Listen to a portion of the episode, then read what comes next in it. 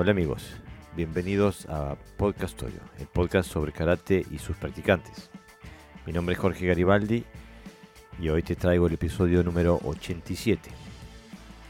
Eh, en esta ocasión te traigo el audio de eh, la charla que mantuvimos en vivo ayer con José Navarro Parra Sensei, Gerardo Valves Sensei y el entrañable Yarim Cross Sensei, que hoy está de cumpleaños. Le mandamos un abrazo, que lo cumplas feliz Sensei. El tema fue mm, propuesto por Yarim Cross Sensei desde Puerto Rico sobre los dogmas del karate. Eh, su papel, su necesidad, su parte negativa, su parte positiva. Eh, no se puede decir que hayamos llegado a un acuerdo total dentro del panel, eh, pero discutimos el tema desde muchos ángulos. También participó la audiencia, tuvimos una gran cantidad de comentarios y aportes a través de nuestra página de Facebook. En ese tono también quería informarles que si quieren participar con comentarios sobre, eh, o sea, en la, emisión en vivo de nuestros podcasts, el único lugar donde recibimos los comentarios en vivo es en la página de Facebook de Podcast Si lo hacen en otras, eh, en, en otras partes de la red donde se retransmite nuestra transmisión, no recibimos los comentarios, así que si están interesados en que se lean sus, aportes, háganlos en la página de Facebook de Podcastorio. Y bueno, eh, como siempre, en Mokuso esta semana eh, te invitamos a leer la Biblia del Kobayashi Ryo de Kyodokan, un dojo apuntes de nueve capítulos que iremos publicando en Mokuso semana a semana. Además, eh, vivenciar al enemigo de Ramón Fernández Sensei que te cuenta qué es el Toridai y por supuesto, este podcast audio también lo puedes escuchar en mocuso.ar y en todas las plataformas de podcast. Sin más, te dejo con el episodio.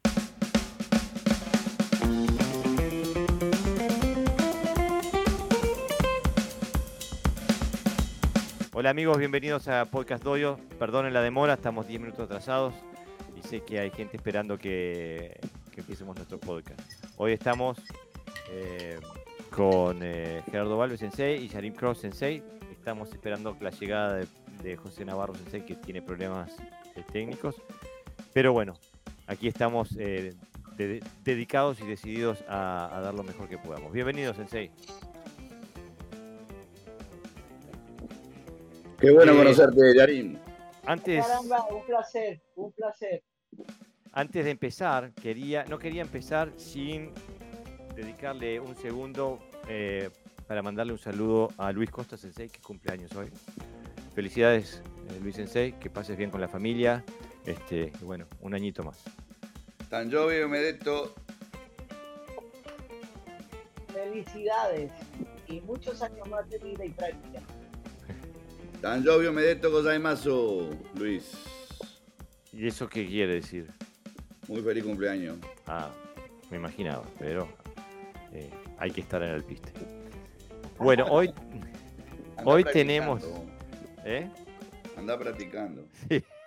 Sí, Bueno, hoy tenemos un tema propuesto por Sharin Cross Sensei, este, que nos escribe desde. Eh, que viene desde Puerto Rico. Nos mandan nuevamente saludos desde Chiapas, México, Sergio González Peña, Carlos Botero también desde Colombia. Bienvenidos, Senseis. Eh, eh, qué bien tenerlos aquí. Y el tema, eh, como decía hoy, lo propuso Sharon Cross Sensei, que tiene ganas de hablar de un tema que puede llegar a ser polémico, espero que no lo sea, y si lo es, que sea para aprender nomás, que es sobre los dogmas en el karate. Entonces, estaría sería correspondiente, Sensei, que empezaras tú, tirarte al ruedo. Claro que sí si ustedes me lo permiten, yo soy eh, vieja escuela, me gusta apuntarlo todo. Eh, primero me encantaría empezar con una definición bien sencilla que encontré en la palabra dogma. Dice, definición de la palabra dogma. Un dogma es un principio o creencia que se considera eh, como una verdad absoluta e irrefutable y se establece como base para cualquier campo de conocimiento. Ya, son los, ya sean los sentimientos sobre los cuales se trabaja e investiga eh, el dogma. Entonces, después de eso, ¿verdad? Me encantaría, como a manera de pregunta, ¿el dogma será útil? Eh, el dogma podrá ser un punto de partida. Eh, apartarnos del dogma nos hará encontrarnos y entender una verdad más balanceada o será un desarrollo saludable. ¿Qué será el? Bueno, eh, bienvenido José Navarro Sensei, espero que puedas enganchar, te veo entrecortado, me parece que seguimos con los mismos problemas de, que veníamos experimentando, parece no haber mejorado. Eh, bueno, entonces eh, venimos con el tema de los dogmas. Sensei, ya que tuviste la definición, ¿por qué no te animas a entrar al meter el tema en el karate. Por supuesto. Este, para mí, para mí no hay tal cosa como, como algo eh, negativo. Hay otras posibilidades, ¿verdad? El dogma, a pesar de ser algo que nos encierra en cierto punto. Ah, si no entra, ya está, que no me da señal. ¿Tienes eh, Es una cosa que nos puede dar eh, pues, este, una dirección que nos pueda ayudar a tener unas bases sentadas, ¿verdad? Como cuando uno es un, chico, uno necesita unas bases y una dirección, y pues los dogmas nos dan eso en muchas ocasiones. Eh, pero eventualmente el karate va madurando, el individuo va, madurando y tiene que salir del dogma, tiene que salir de, de las cosas absolutas, porque todo lo absoluto no nos permite experimentar y llegar a ser nosotros mismos. Sensei, ¿te animas a hablar un poquito más cerca del micrófono? Estás muy, muy bajo. ¿Oh, sí? Ah, bueno, pues entonces permítame un segundo que voy a hacer un ajuste acá. Gracias. Sensei, eh, eh, Gerardo, eh, estábamos hablando de, de, los, del dogma dentro del karate. Eh, pueden haber varias posiciones dentro de lo que es, eh, cómo se entiende un dogma. Si partimos de la definición que nos dio Yarin eh, Sensei, un dogma es algo a lo cual no, no le ponemos, no lo ponemos en tela de juicio, no, lo, no, no, no dudamos, no, no, casi que ni hablamos sobre él. ¿no? Eso es un dogma. ¿Cómo? Hola, ¿me escucharon? Sí. ¿Me escuchás? Sí, ahora sí. Que obviamente que eso es un dogma, algo que no se discute, se hace por fe. De eso, de eso abusan las religiones, justamente, ¿no? O sea, no pregunto, hago y punto. Está todo bien. ¿Hay, hay algún, hay un sonido atrás de alguno de ustedes dos que entra de eh, que Déjeme ver a ver si apagando el abanico de techo. No sé si es eso, no creo que sea eso, no sé. bueno, calor. No, déjanos, déjanos más, eh, em, no, pero el tema es si es un tema positivo. El, si un dogma es algo que, sirva. Nunca es positivo un dogma. Nunca, porque todo aquello que, coarta tu, tu posibilidad de pensar, de razonar por vos mismo, de llegar a conclusiones por vos mismo y sobre todo de ser vos mismo, eh, no, no, es bueno para el ser humano. Eh, eh, esa es mi opinión, por lo menos. Sí, bueno, creo que podemos estar, no, creo que haya nadie que esté, en, que esté en desacuerdo con ese postulado. Lo que sí pienso que quizás haya matices me parece que Yarim Crosta, eh, Sensei tenía, tenía una visión más matizada. Sí, sí, sí. Este, yo, yo quisiera hacer en esta ocasión, como decimos por ahí, el abogado del diablo, este, porque, pues, o sea, yo pienso que el dogma para un chiquillo, ¿verdad? Le puede ayudar a darle una dirección, a darle un método, pero eventualmente, por supuesto, es como todo, las progresiones, o sea, uno se pone el uniforme, entonces se pone la cinta. Y entonces pues llega un momento en el que para hacer karate tiene que ponerse el uniforme en la cinta, pero llega una eventualidad en que se descubre a sí mismo y empieza a decir, pero es que el karate no está en la cinta y no está en el uniforme, sino está en mí. Y entonces pues ahí es que nosotros rompemos con esa base de, de, la dogmatización, de, de, hacer que el uniforme y el hobby sea la práctica. Y la práctica se convierte en la sustancia, ¿no? Este, ¿Te refieres a, entrenar, con Gui y con, y con Obi o entrenar sin Gui? Eh, Sí, o sea, yo lo veo, yo lo veo como que, por, por, lo menos en mi caso personal, fue algo muy similar. O sea, nosotros le dábamos mucha importancia en la niñez al hobby, a, los cinturones, a los cambios de rango, a los uniformes, y eventualmente, con muchas décadas de trabajo, empezamos a darnos cuenta que lo que nos hacía estar en paz y en armonía con nosotros mismos no tenía nada que ver con eso. Y eventualmente más, eh, a mayor plazo, a, más años, nos damos cuenta que realmente eh, tener uniforme le resta la práctica. Eh, mira, Carlos Botero Sensei nos escribe, nos viene con un comentario que puede ser relevante. Dice, hay organizaciones que creen y hacen creer que el karate es una religión y se debe hacer como, como dogma. Lo importante creo que se debe practicar y entender el karate de una forma personal mediante la experiencia. Eh, yo pienso que mm, es imposible eh, funcionar en, la, vida, en la realidad, sin tener, eh, tener algunos dogmas. por ejemplo, nosotros entendemos que la, bueno, la mayoría de la, humanidad, no toda lamentablemente, pero entendemos que el planeta Tierra es esférico y hasta, hasta hace poco nadie ponía eso en duda. Eh, ahora estamos retrocediendo en la capacidad intelectual de la, de la, humanidad y hay gente que pone en duda eso. Este, así, está así está bien, Pepe, así te quedó bien. Este, digo, entonces hay cosas que no necesitamos revisitar constantemente para comprender de que son reales, ¿no? Ahora, también estoy de acuerdo con eh, Gerardo Sensei cuando nos dice que he visto el dogma como, como, como algo que no se pone en tela de juicio, que no se personaliza, que no se comprende. Eh, entonces sí, es un freno al, al, a la liberación del individuo, ¿no?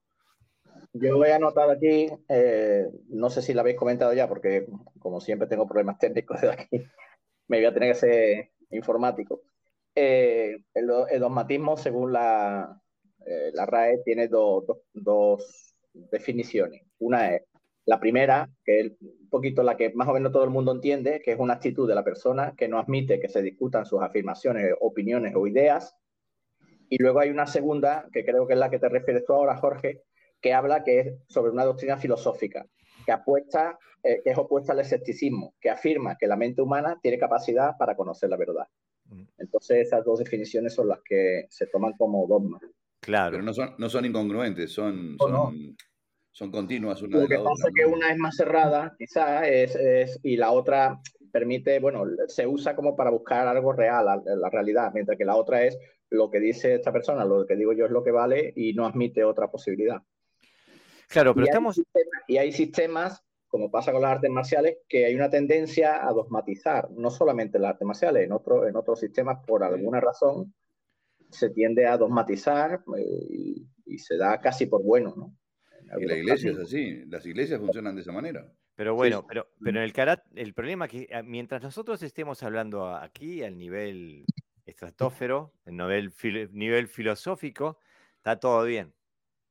Pero digo, donde se, donde, donde se corta el, bacalao es cuando empezamos a hablar en concreto. Entonces yo, preparándome, eh, hice tres clases de domas en el karate, ¿no? Puse los domas conceptuales, los domas metodológicos y los domas técnicos. Porque una cosa es que a todo el mundo cuando entra le gusta el cinturón y piensa en el cinturón negro y yo qué sé. El problema, y eso no hay, y eso Mm, la gran mayoría de los practicantes que tienen un poquito de experiencia saben después que, que llegan a, la vivencia de que, pero el problema es cuando tenemos un dogma que dice, el karate es, kata kumite y nada más. por ejemplo. Eh, o, o Yoda Nuke es para, para defenderse de un golpe contra la cabeza. Y, pasa a ser dogma y lo entendemos de esa forma nada más. Entonces ahí se nos, se nos crean problemas. Entonces yo quería, a ver si, si no se tiran un poquito al agua y eh, hablarme de más en concreto, ¿no? ¿Qué es lo que ven como dogma dentro de la, el día, la, práctica diaria del karate y que quizás habría que ablandar esas posiciones? Y antes de que hagan eso, les voy a tirar el comentario de eh, Javier Meneses Sensei desde Chile, otro cra, otro monstruo, que nos escribe, dice, saludos Sensei, un abrazo fuerte desde Peñaflor. Creo que para dar dirección podemos establecer principios y contextos. Como dice Gerardo Sensei, el dogma es una mutilación de posibilidades y creo que siempre tiene un profundo fin político, siempre basado en la repartija del poder, en la rigidez del pensamiento y la mantención de conveniencias. Salió el Che Guevara. Está bien, estoy completamente de acuerdo. Totalmente, digo. Una de las cosas que, que si ustedes me lo permitiesen, este, el dogma, en cierta forma, yo muchas veces lo, lo he podido, digamos, parear con la idea del estándar, ¿verdad? La estandarización eh, típica del karate, mm. de decir esto es así, esto es así, esto es así. Bueno, pues eso está bien, esto es así, pero en realidad no lo es. Este, karate es una búsqueda individualizada de tu entendimiento, con tu tipo de cuerpo, con tu tipo de movimiento, y, y, no entrar ni en la historia, porque la historia es sumamente compleja. Este, yo he tenido maestros que me han dicho, Funakochi dijo esto, esto, esto, maestros estudiantes de Funakochi. Y entonces, pues, ahondando más, ¿verdad? Con todo el respeto a esos maestros, me he dado cuenta que no era así. ¿Por qué? Porque karate es, en karate no puede haber un principio que sea absoluto. En karate hay una constante búsqueda porque, porque el cuerpo cambia, nos ponemos mayores y tenemos unas necesidades diferentes. Y ese es el camino. Yo creo que, que el, en el dogmatismo existe un problema que es cuando se quiere disfrazar de ciencia. Que entonces, eh, quiero decir que esta práctica o este, esta metodología ha dado como resultado pues un maestro determinado con mucho nivel, ¿no? Y entonces todos hacemos eso mismo porque queremos llegar a ese nivel. Y entonces no se cuestiona ni la metodología, ni la técnica, ni, ni la filosofía que hay implícita en el estilo, sino que todos vamos como a la par, ¿no? Y se admite poca orgura porque no permite a lo mejor practicar, por ejemplo, el estilo, eh, los maestros de otros estilos, aun diciendo lo mismo, no son igual de valorados. Entonces creo que ese dogmatismo es, es, bastante peligroso. Luego hay otro tipo de dogmatismo que podríamos decir que son más leves, ¿no? Porque son temporales. El problema es cuando se perpetúa en el tiempo. Y suele pasar, ¿eh? Y, sí. Y, sí, Gerardo, ¿tú ibas a decir algo? Sí, yo, yo creo que los últimos años, y estoy hablando de los últimos 15 años, no sé si más, ha habido un cambio en la mentalidad de algunos, de algunas escuelas, o mejor dicho, de algunos maestros de algunas escuelas donde han abierto la mente a otras consideraciones y han ido a buscar una amplitud en el criterio que, con el cual aprendieron, ¿no? Eh, y eso es bueno. Yo creo que eso es lo que está luchando contra el dogma y contra la estandarización. Mm. Este, creo que se está empezando a comprender que existe un fin que va más allá del medio y, y eso es muy, em, por ejemplo, Naka Sensei, este, creo que es un ejemplo de que mm. ha abierto su mente a la búsqueda de raíces que le permitan tener un discurso diferente, un discurso más, más, más realista, más, más ayornado a lo que es la, la, la, la, vivencia fuera del dojo, porque el dojo son cuatro paredes y no hay verdad en el dojo claro. en el dojo nos preparamos para recibir la verdad, pero la verdad puede ser mucho más dura que lo que vemos en el dojo. Exactamente. Nos manda saludos Martín Fernández Rincón de España, eh, eh, un sensei que tiene un canal de YouTube eh, muy interesante donde hace recensiones de libros de karate. se los recomiendo a todo el mundo. pienso que yo, por ejemplo, para, hablando del tema, reflexionando, por ejemplo, uno de los procesos que más, porque uno, aunque, aunque sepa que el dogmatismo es malo, eh, no puede evitar tener partes, eh, pensamientos dogmáticos. Eh, y a mí, uno de los procesos que más me ablandó, más me hizo salir de mis, de mis, de mis casillas dogmáticas, ha sido este podcast encontrándome con, hablando con senseis, viendo otras perspectivas de la misma verdad, dándome cuenta que, ah, mi forma de ver no es la única, y no es la única buena, no es la única efectiva, no es la única eficiente. Que entonces, em, eso me ha abierto la cabeza. Pero eh, pienso que el dogmatismo puede existir solamente en, enclaves cerrados. En, el momento donde haya intercambio de información, se empiezan a, derrumbar por sí solos, ¿no? Por ejemplo, cuando ahora tenemos la, la, sociedad que tenemos con Internet, con todo esto, y Naka Sensei hace sale, empieza a recorrer y descubre un sinfín de cosas que estaban más allá del horizonte del, del, del, del Shotokan de la JKA, de la cual él es, es un maestro, ¿no? Eh, eh, y a la vez, da un mensaje a la gente, ¿no? Que también eso es importante, que ve que, que un maestro de, de, ese nivel es capaz de irse a otro dojo y ponerse a practicar como casi de alumno. Claro. Pero es que, a ver, eh, a ver, primero, Naka Sensei es séptimo Dan. Sí. Eh, no es.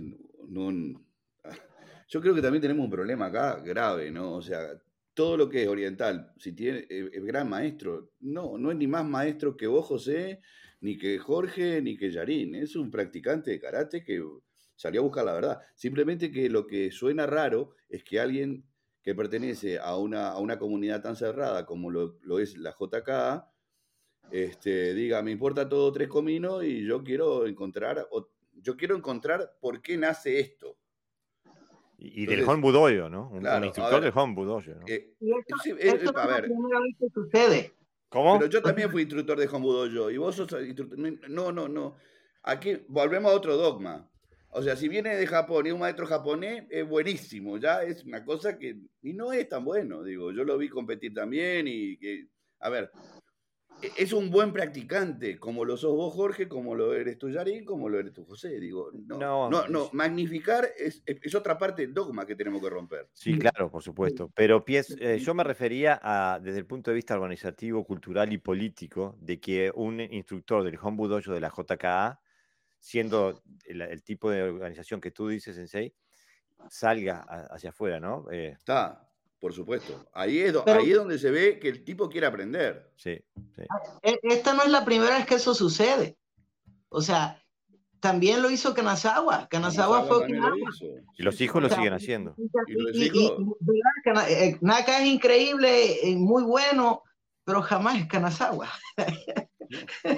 No, porque Kanazawa, y ahí tenemos, entramos en otro, en otro mito. Kanazawa, Kanazawa, punto. No va a haber otro Kanazawa porque ni los hijos son parecidos a él.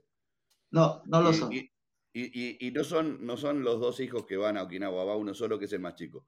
Eh, pero, a ver, estamos llenos de dogmas, pero estamos llenos de estructuras también. Mm. Y, cada vez que hablamos sale un dogma nuevo. Exactamente, abrís la boca y te, te salta uno. Sí, porque, existe, el dogma de lo moderno, ¿no? De introducir cualquier elemento dentro de la práctica y se convierte al final, en, vez de en un elemento de estudio, en otro dogma. Es decir, todo, lo que sea introducir eh, vuelve a ser norma. Por eso digo que puede haber un, un, dogma que sea beneficioso, que nos ayude temporalmente, y otro que se perpetúe porque no queremos saber nada y nos cerramos, ¿no? Entonces, el caso de Naka, yo creo que da buen mensaje y, y, que más por encima del nivel que él tenga, es obvio que tiene, que tiene representación porque la gente lo sigue, ve que una persona no es cerrada y se abre a otras posibilidades. Y eso puede ayudar a aquellos que, que creen que en su escuela pues, está prácticamente todo, ¿no? que son dogmáticos perpetuos, digamos. Claro, ahora, no, no va a ser fácil romper con eso, con esa estructura. ¿eh? Digo, nosotros acá estamos hablando el mismo idioma, eh, y no estoy hablando de español, estoy hablando del mismo idioma conceptual. Pero a nivel de Japón, eh, a nivel de Japón está complicado romper con algunos dogmas. No los quieren, pero no van a romper porque la mentalidad a veces cuando es de... Eh, hay un tema, cuando la mentalidad es militarista, lo que dice el capitán lo hace el teniente, y lo que dice el teniente lo hace el sargento, y lo que hace el sargento lo hace el cabo, y el cabo al soldado, y punto. Entonces, ese dogma que está estatificado en, la graduación o, eh, es muy difícil de romper. Mm. Es muy difícil de romper. En Okinawa, y lo pongo como ejemplo, ese dogma no existe porque el décimo dan y el tercer dan se sientan en la misma mesa a comer y no hay ningún tipo de drama. Cada uno sabe quién es por lo que es. No porque tenga un. No, no, no porque alguien le. No, no te metas con ese porque ese noveno dan, no. Mm. No, no, no, no, nadie. No, no. Yo he participado de comida donde estábamos todos y comíamos todo y tomábamos todo y conversábamos todo. Entonces, Pero, Gerardo, ¿se puede, ¿se puede cuestionar las metodologías que ellos hacen? Refiriéndonos al dogmatismo metodológico que hablaba Jorge porque la metodología al fin y al cabo la que hace es la de siempre, ¿no? Se, o sea, va de escuela en escuela y no sé si se permite mucha orgura de cambio. ¿En no, no, entendí, eh, José, perdón. En Okinawa, ese dogmatismo tan cerrado que nosotros vemos en, por ejemplo, Japón, en Occidente, donde se ha politizado la, la, el, el, karate y por lo tanto necesita de, de ese dogmatismo para sobrevivir.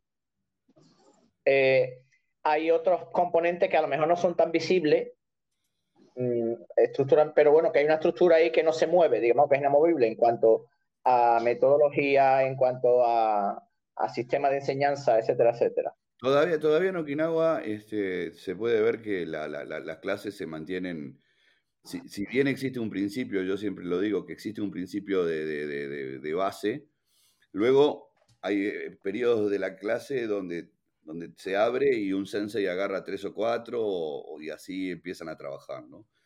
Antes se veía más, ahora se ve un poco menos. Creo que básicamente porque lamentablemente las escuelas que tienen nombre en Okinawa son las que más gente llevan de turismo. Entonces, eh, si es un dojo que no conoce nadie, generalmente los, los, este, guías turísticos nunca te tiran a nadie ahí. Entonces, por ahí en algunas escuelas que tenían esa libertad ahora la han visto medianamente cortada porque o el lunes o el miércoles o el viernes, recordemos que en Okinawa lunes, miércoles y viernes de karate, martes, jueves y sábado de kobudo, generalmente funcionan así. Este, y, se han visto cortadas porque o, los tres días o por lo menos uno o dos están invadidos por gente que no tiene nada que ver con la escuela. Entonces a veces tienen que estatificar una clase porque no le van a explicar a cada uno que viene cómo es el método, porque esa gente viene una vez, se lleva el certificadito que estuvo un día y nunca más lo viste. Ahora, en la realidad de Okinawa, fuera de turismo y fuera de practicantes este, eh, volátiles, eh, no existe, la, jerarquía se da por naturaleza, no por imposición. O sea, ¿por qué? Porque naturalmente vos llegás al hoyo y saludás naturalmente, no porque te tengas que decir, mira que tenés que saludar, porque mira que quien está ahí, que es Dios que bajó a la tierra y hay que aprovecharlo. No, no, se da por naturaleza, porque vos entras a cualquier lado y saludás de la misma manera, y porque naturalmente es parte de la cultura, no es que sea un dogma saludar de una manera determinada, es parte de una cultura, y eso no es es un dogma también, también es un dogma, pero es un dogma que no joroba a nadie, porque es un dogma de, cortesía, de delicadeza, de, buena educación, digámoslo, ¿no? Entonces, podemos deducir que, el dogma en karate, concretamente, o arte, bueno, sí, más en karate, es a partir de, que, de Japón, o... Sí, sí, Se puede decir. ¿Por qué? Por la militarización. Y se complicó muchísimo más con, con, con la internacionalización del karate a, a, nivel mundial. O sea, el karate que llega a diferentes partes del mundo son instructores que, que pues habían sido universitarios, se habían graduado de un programa de instructores que tenía una brevedad, que era muy intensivo, muy bueno, pero que tenía unas severas limitaciones. ¿Por qué? Porque karate ¿verdad? E, y, tengo que decirlo, karate, mi experiencia, yo no puedo hablar de la de otros, porque yo hablo de Yarim. Este, karate, en mi experiencia, es un arte madurativa. Por eso es que tener un karate dogmático es como tratar de, de hacer este, lechugas y, y, tirarlas a secarse. eh, porque no, no hay un desarrollo evolutivo del individuo, o sea, no es un camino hacia uno mismo. Cuando uno hace karate, uno, hace, uno no hace Shotokan karate, uno hace la versión que uno ha entendido y ha podido recoger de sus experiencias y evolucionar. Y eso está bien porque el cuerpo de uno es individual. Yo creo que el dogmatismo es inherente a la naturaleza humana y estoy absolutamente seguro que también existe en Okinawa. Porque no se, no se trata de la calidad de lo que hacen, sino de, de las cualidades de quien lo recibe. Eh, eh, pero eh, estoy absolutamente convencido también de que hay procesos técnicos, metodológicos y conceptuales que se tradujeron mal o no se llevaron en el viaje de Okinawa a Japón y que se suplantaron por otros y que ahora son dogma sin nunca haber pertenecido al carácter originalmente. Eso estoy absolutamente convencido. a ver, a ver eh, Jorge. El tema pasa por un país que vivió mil años peleando, Japón. Mm. Militarmente, aunque vinieron, tuvieron sus 250 años de paz, aunque después volvió, fíjate que las universidades están uniformados como si fueran militares en las escuelas. Hoy por hoy sigue Japón uniformado de la misma manera que, se, que hace que, después de la restauración Meiji. Estoy completamente de acuerdo, pero entonces ya hay estamos hablando de cultura ahí. Pero es que justamente es una cultura que se insertó en el karate, eh, pero no en el karate de Okinawa, en el karate de Japón. A pesar de que Okinawa se japonizó en buena parte, siguió manteniendo, en buena, gracias a Dios, em, y sobre todo por los que se fueron antes de que sucediera todo eso y generaron en el exterior eh, colonias, mantuvo una, una herencia diferente, totalmente diferente. Entonces, esa gente que volvió, volvió, vino con, en lugar de tener una nueva, una nueva idea, lo que trajo es, retrotrajo la antigua y la puso otra vez ahí para ir luchando contra esa japonización que se, que, que, que, se come todo, que se come todo. Pero pienso que estamos hablando de cosas diferentes. Pero antes de ir ahí, eh, saludos a Alberto, Alberto Sensei desde México. Un gran abrazo y gracias por, por estar presente. creo que estamos hablando de cosas diferentes. Yo me refiero a, digo, en Okinawa hay, gente que tiene una religión, por ejemplo. Hay gente que tiene ideologías. Eh, o sea, tener un pensamiento dogmático es, inherente a nosotros. Ahora, y, estoy, estoy, seguro que hay gente que, que, toma la palabra de sensei como dogma, aunque el sensei no la quiera decir como dogma, no tenga una metodología dogmática. Pero en el karate de hoy, el, gran problema es, el gran problema es que tenemos en el karate moderno, el karate exportado, tenemos dogmas que no pertenecen, no han sido formados. Ni son, ni son un acervo cultural tampoco. Claro, no, pero, pero, pero lo peor es que no han sido formados en, en la. No han sido, no han sido fraguados en, la, en, el, en, el, laboratorio empírico de Okinawa. O sea, son foráneos y los hemos introducido en el karate, ahora son dogma del karate. Te voy a decir una cosa, Jorge, para que veas, pero te tenés que ir a Okinawa, obviamente, y te tengo que mostrar Okinawa, porque no, parece que yo estoy descubriendo, no estoy descubriendo nada, todo lo que viene de Okinawa, que fueron más de 8 o 10 veces, que, porque si vas una vez, dos veces, capaz que se te escapan un montón de cosas. En Okinawa se casan por budismo y los entierran por shintoísmo, para que te des cuenta que, a ver, ¿dónde está el dogma? El, el, shinden o el kamidana lo usan porque queda lindo, pero no porque te creas que... a ver, no son fervientes creyentes, o sea, creen, sí, creen, creen en la naturaleza sobre todo, más que nada. Por eso son shintoístas, pero tampoco en un, en un acero. El, el, el, el, es muy libre de espíritu, muy libre de espíritu. Y aunque está dogmatizado por Japón, aunque está, en el fondo sigue siendo libre de espíritu, porque no se considera, total, porque no se considera totalmente japonés. Sí, a ¿Ah? lo que yo me refiero es que nosotros no, podemos funcionar si no tenemos estructuras mentales que nos permitan eh, nos, nos, permitan procesar una información sin ponerla en tela de juicio. Por ejemplo, yo cuando pongo el señalero hacia la derecha, no le tengo que explicar a nadie que voy a dar vuelta hacia la derecha, porque ya es una estructura mental en, en todos los eh, traficantes que, que, entonces de ese punto podría ser considerado un dogma. Por eso yo digo que no podemos funcionar sin un dogma. El problema es cuando tenemos los dogmas incorrectos, o sea, los dogmas que no nos... Eh... No, pero lo que vos me estás diciendo no es un dogma, es, es una ley de tránsito, eh, que no es un dogma. Un dogma es una cosa que te impone y no tenés que preguntar. Vos si preguntás por qué pones el señalero hacia la derecha, te van a decir, porque bueno, yo tengo que ver que vas a doblar hacia la derecha. O sea, un dogma es cuando te están diciendo, esto es así, y no preguntas. En Okinawa jamás te iban a decir, este, haga, no pregunte. Eso es una cosa que inventaron después. Yo allá te decían, pregunte lo que quiera. Mm. Y dije, pero ¿cómo? ¿No es aquello de este, haga, no pregunte? Pero, ¿Dónde, está? ¿Dónde está el, Por eso te digo que lo que tú estás diciendo, lo cual respeto, eh, creo que está viciado del mismo sentimiento dogmático que tiene una escuela de Japón. No, Aunque vos tu mente sea libre totalmente eh, o, se haya expandido. Mira, te voy a dar un, ejemplo. Y esto, este dogma lo tienen hasta los okinawenses.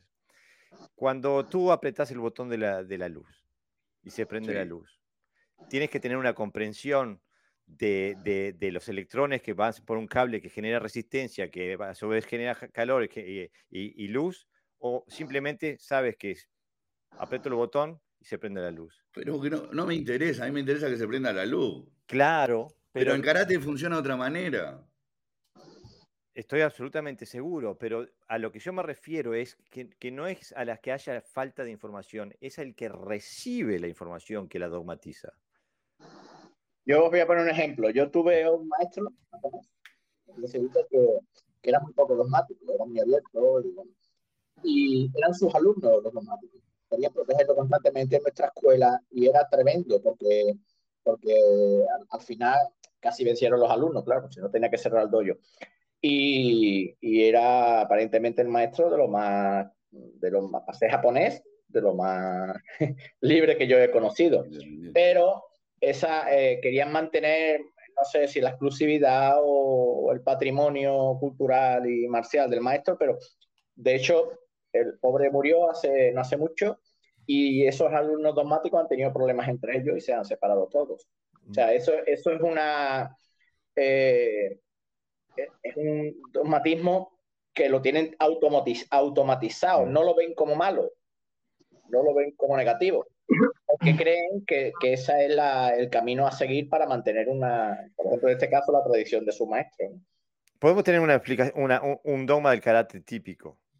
¿Cuántos eh, karatecas en el mundo hoy se animarían a decir que el kata no es bueno para el karate? Muy poquitos. Muy poquitos pero estoy absolutamente seguro de que la gran mayoría de aquellos que afirman que el kata es la base del karate no saben por qué. ahí totalmente de acuerdo. Eh, de, otro no estoy tan seguro, pero de eso sí totalmente seguro. Este, pero eso es dogmatismo o, simplemente que, no tienen conocimiento suficiente. pero si, si tomamos las definiciones de dogma, que es algo a lo que no se pone en tela de juicio, no se intenta entender, ¿no? Y eh, digo, es, un dogma. ¿Por qué el kata está en el centro del karate? Estoy seguro que los senseis de Okinawa que salieron con eso sabían perfectamente por qué. Ahora, nosotros, como ponemos, como decía Sensei, todo lo que viene de Oriente lo colgamos y, le, prendemos velita, en vez de intentar digerirlo y estudiarlo, decimos, ah, el, el kata está en el centro y, y nos quedamos en eso. Y ese es el gran problema que tenemos en el karate, no personalizarlo. Y no eh, eh, poner todo. Enseñar, porque te tienes que enseñar a ser libre. Claro. ¿Te acuerdas cuando hablamos del, Club de los Poetas Muertos? ¿Qué es, lo que, ¿Qué es lo que pretendía la película en sí o el mensaje que te mandaba? O sea, un docente tiene que enseñar a ser mentes libres, espíritus libres. Y en el karate tiene que ser lo mismo. Pero lamentablemente la gran mayoría no. Y ahí sí estoy de acuerdo que la herencia que hemos recibido de la cultura japonesa hace más difícil eh, la, eh, la liberación del dogma. Por eso decía que hay sistemas que, que el dogmatismo se perpetúa porque se usa para mantener la tradición. contra menos pienses, mejor. Más, la tradición dura más. Y tampoco entiendo la obsesión, el dogmatismo que hay con la tradición. No, bueno, y realmente qué tradición. O sea, eh, la gente habla de tradición y entonces pues yo los escucho muchas veces, ¿verdad? Y me quedo, me, reservo un comentario, ¿verdad? Por cuestiones de respeto, pero, pero ¿qué tradición estamos hablando? La tradición nueva que se desarrolló cuando el karate llega a Japón y habían huecos porque no tenían una comprensión madurada del karate y entonces tuvieron que meterle cosas del judo y tuvieron que meterle cosas de la natación. O sea, artículos que no tenían nada que ver con, con artes marciales, ellos los usaron para poder completar esos huecos horribles que tenía el karate. Y eso eventualmente se hizo una regla. Y entonces ahora eso es budo. Claro. Por eso para mí digo que karate do no es budo. Pero si, para mí, si uno quiere, si uno quiere eh, eh, proteger una tradición, hay que ir a Okinawa y, aprender el No, no es solamente ir a Okinawa, porque en Okinawa no te volvés siendo Matsumura, no venís siendo Matsumura después. no, no, pero hay que establecer, eh, pertenecer al karate okinawense, ¿no? Tampoco es eso, o sea, sí tenés que tener una idea de, lo, de, dónde nace, de dónde nace todo esto y cómo nace. También la, otra, la otra parte es también hablar con propiedad y aceptar las cosas. O sea, lo que nos da poder realmente es aceptar quiénes somos y saber de dónde vinimos y qué es lo que estamos haciendo. Eso nos da el salir del dogma. El dogma es una buena forma, es, como escribir. Para poder escribir usted necesita utilizar las letras, ¿verdad? Esa, esa base está ahí, pero entonces es muy diferente poder elaborar un poema o hacer un escrito que sea algo personal. Entonces ya la estructura sale de, esa base limitante y entonces se convierte en, una pieza de arte. Y eso es. Mira, una cosa que está diciendo Yarin, creo que hay, un ejemplo bien claro. en, Occidente nosotros escribimos la poesía con una métrica determinada que tiene una X cantidad de, palabras que se, para que tenga un sentido. En, ¿Ustedes leyeron poemas japoneses? No.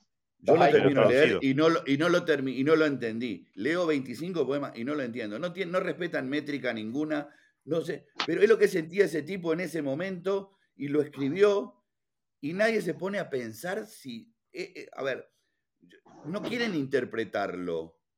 Solamente respetan que fue una expresión de alguien en un momento determinado. Nosotros los occidentales, que somos tan así, tan raros a veces, eh, queremos interpretarlo todo. Sin embargo, en karate no hacemos eso. Preferimos que nos mastiquen por nosotros, a nosotros que, que, que interpretar.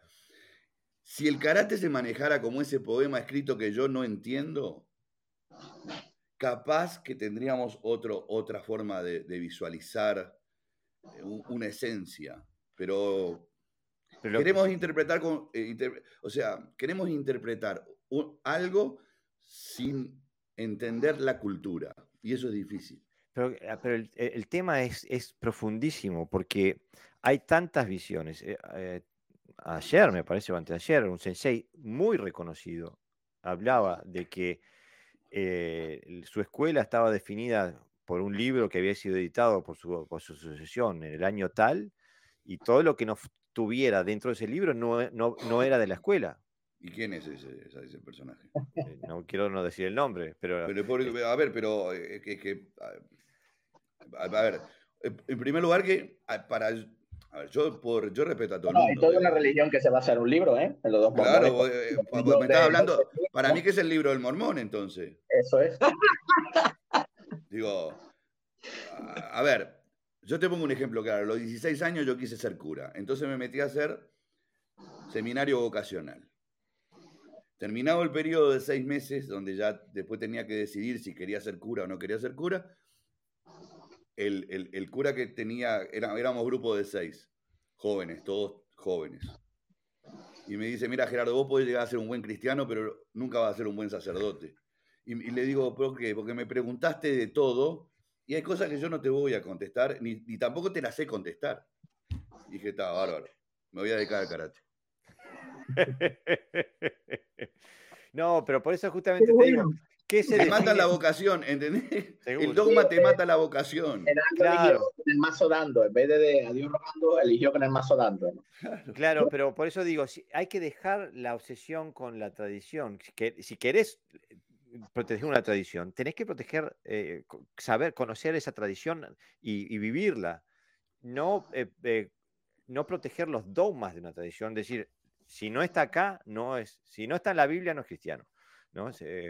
Como digo, y eso es un caso más, cap- capaz más, más, Eso, más eso, acentuado. eso es un fenómeno, ¿verdad? Que, que yo constantemente observo hoy día con el Internet. Estas escuelas que, que se han ahondado en la figura de este maestro, ¿verdad? Y, y que ese maestro ya murió, ¿verdad? Y ese maestro tuvo sus desarrollos, pero entonces ellos ponen toda la figura al frente en el showman del maestro y dicen que ellos hacen el karate del maestro, pero en realidad el karate del maestro ya se fue a la tumba. Claro, Ellos tienen que empezar a, a, a decir, sí, yo entrené con este maestro, aprendí de ese maestro, le agradezco todo lo que me enseñó, pero lo que él me enseñó era que era mi responsabilidad desarrollar mi karate. Exactamente. Mira, yo en mi dojo tengo la foto de Otsuka Sensei, el fundador Wado Ryu. Eh, y no porque yo haga el, el karate que hacía Otsuka Sensei, pero cada vez que entro al dojo y cada vez que salgo al dojo, me doy vuelta hacia él y le digo, gracias por el camino y gracias por la inspiración.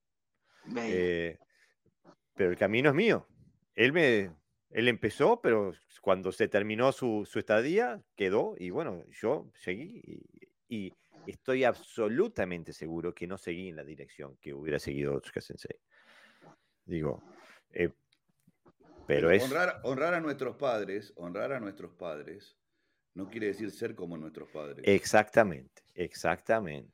Yo creo exactamente. que, que el dogmatismo se produce eh, no, no por falta de conocimiento, que puedes tener mucho conocimiento, sino por, por, por algún tipo de ignorancia que no tiene que ver nada con la capacidad de ser consciente de lo que hacemos y dónde queremos llegar, ¿no? Entonces, eh, yo recuerdo en una entrevista a Brad Pitt que le, le dijeron, eh, viaja- empezó a viajar mucho y, le, y, y una de las preguntas era sobre el racismo y él dijo, el racismo se cura viajando, ¿no?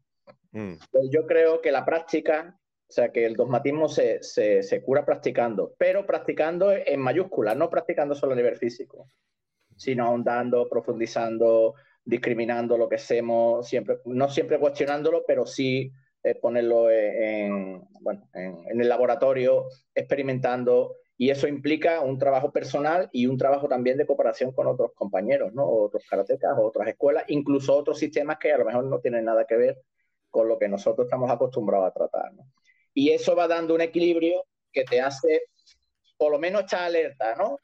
Frente a, frente a las actitudes dogmáticas. Al, principio, uno se da cuenta de los demás, que hay dogmatismos alrededor, y a lo mejor no es consciente de su propio dogmatismo. También es cierto. Y cuando eres capaz de darte cuenta de que tú también eres dogmático, también es entonces cierto, cuando da un gran paso, ¿no? Para no serlo.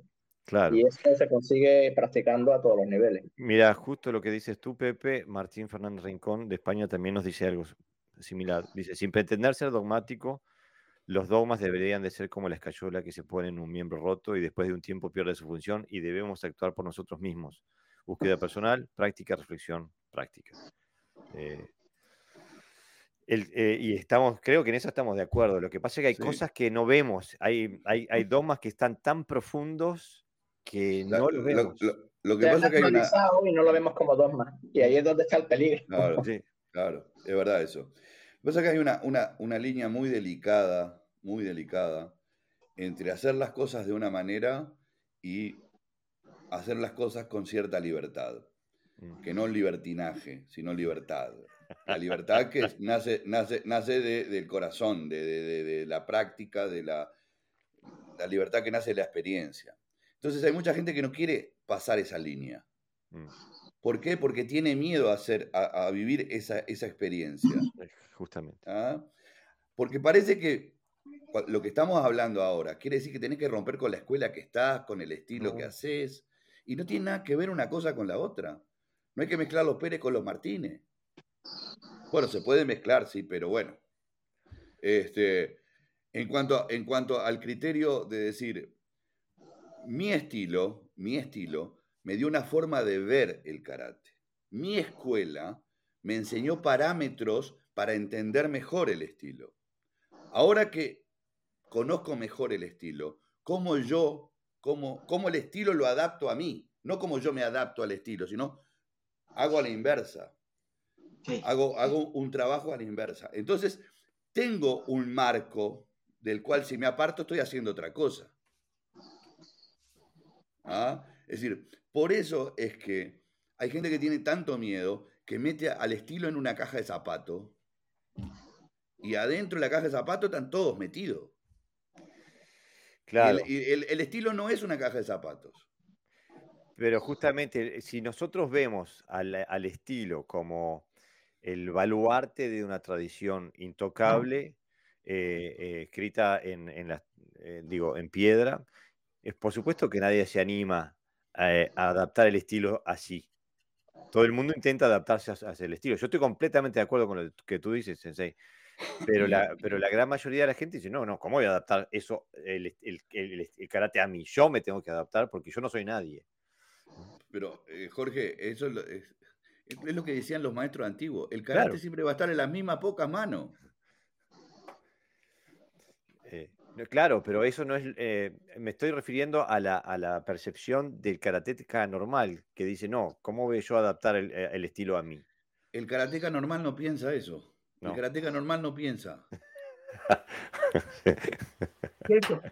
Vos perdoname, pero es la verdad, digo. Pero es la verdad, pero no, no es un, insulto. Es como decir, el, cristiano, y por, perdoname el tema de la religión, pero digo, como me siento un poco tocado. El que va a la iglesia generalmente no piensa en la iglesia, piensa después, pero en otras cosas, no en la iglesia. Va porque eh, hay, que ir los domingos, porque fue mi, viejo, mi abuelo, mi tatarabuelo, todo iba los domingos, entonces yo voy los domingos. Pero no porque piensa. Y, la retórica del cura, ahora se ha, se ha mejorado mucho, porque ahora el cura es libre cuando habla, aunque está limitado, pero tiene mucha libertad, ya no lee tanto, ya lee menos y habla con soltura más. Entonces, cuando ves un cura que dices, oh, este es buen cura. Y simplemente es un tipo que tomó, tomó eh, la religión como una vocación. Y en el karate también existe eso. Los que lo tomamos como una vocación somos diferentes al resto. Claro. Eh, quisiera eh, darle, darle entrada a los... bueno, dale, Sensei, dale. Oh, una de las cosas que, que uno puede observar es la legitimización hay personas que usan el dogma para legitimizar su figura en el karate. Exactamente. Se asocian con uniforme, se asocian con el, cinturón, se asocian con el parchito, se asocian con el diploma en la pared y dicen, yo soy karateca. Y si tú no usas ninguna de estas cosas, tú no lo eres. Pero entonces cuando uno se pone a, a decirles, pero es una forma muy simplista de ver el karate el karate requiere, ¿verdad? Porque tú te estás poniendo mayor, ¿verdad?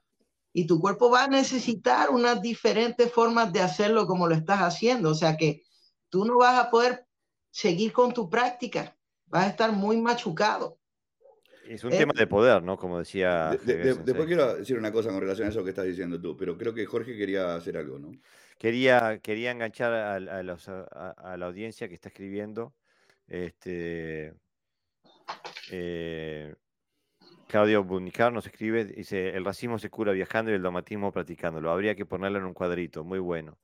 Javier Meneses Sensei nos escribe, nos dice, muy buen ejemplo el de Sensei eh, José, el domatismo se cura practicando, tremendo. Alberto Cruz nos escribe, nos dice, la mayoría no quiere romper la barrera del dogmatismo debido a que tiene miedo a quedarse solo y ser responsable de sí mismo. Y creo que justamente ahí es donde, donde, está el tema, ¿no? Que, hay que estar sobre sus dos pies y tomar responsabilidad por lo que uno hace, ¿no? Es que hay eh, muchos aspectos, eh, perdón, hay muchos aspectos que, que, te, que, que, están ahí presentes y que, que, podríamos clasificar como dogmáticos, ¿no? Y uno es el que ha dicho Yarín, ¿no? La simbología. que nosotros lo vemos como un símbolo de pertenencia, pero que sin embargo al final no deja de ser otro aspecto más de, ese dogmatismo. Mira, por ejemplo, con relación a eso, yo soy una persona muy apegada a mi, al pasado. Eh, este lugar que está acá, en mi rincón, yo todas las mañanas este, me levanto y me tomo el café mirando para este lado y recordando y mirando todas las cosas. Este es mi rincón, este es mi lugar. Y me siento bien. Y no porque adore nada de lo que está acá. Simplemente porque me trae recuerdos de muchísimas cosas que viví. Entonces, yo creo que el sentido de pertenencia no debería ser tomado como un dogma, sino como ese, lugar donde yo recapacito sobre un montón de cosas mediante, mediante la observación de algo que me trae, me rememora esos recuerdos. ¿ah? Entonces, para mí el dogmatismo es atávico, el, dogmatismo es limitante, pero no un certificado es limitante eh, o un cuadro es limitante. Lo podemos hacer limitante si lo idolatramos. Entre la idolatría y la observación hay una enorme diferencia. El, certificado, el certificado no me hace maestro, ni mejor practicante. El certificado simplemente lo que me demuestra es que en algún momento pasé por ahí y pasé por esa, por esa etapa. Ahora, si idolatramos el certificado y queremos a su vez que los que vienen atrás nuestro idolatren mi certificado, entonces estoy, convirtiendo esta historia en otra cosa. Eso es, absolutamente cierto, estoy completamente de acuerdo.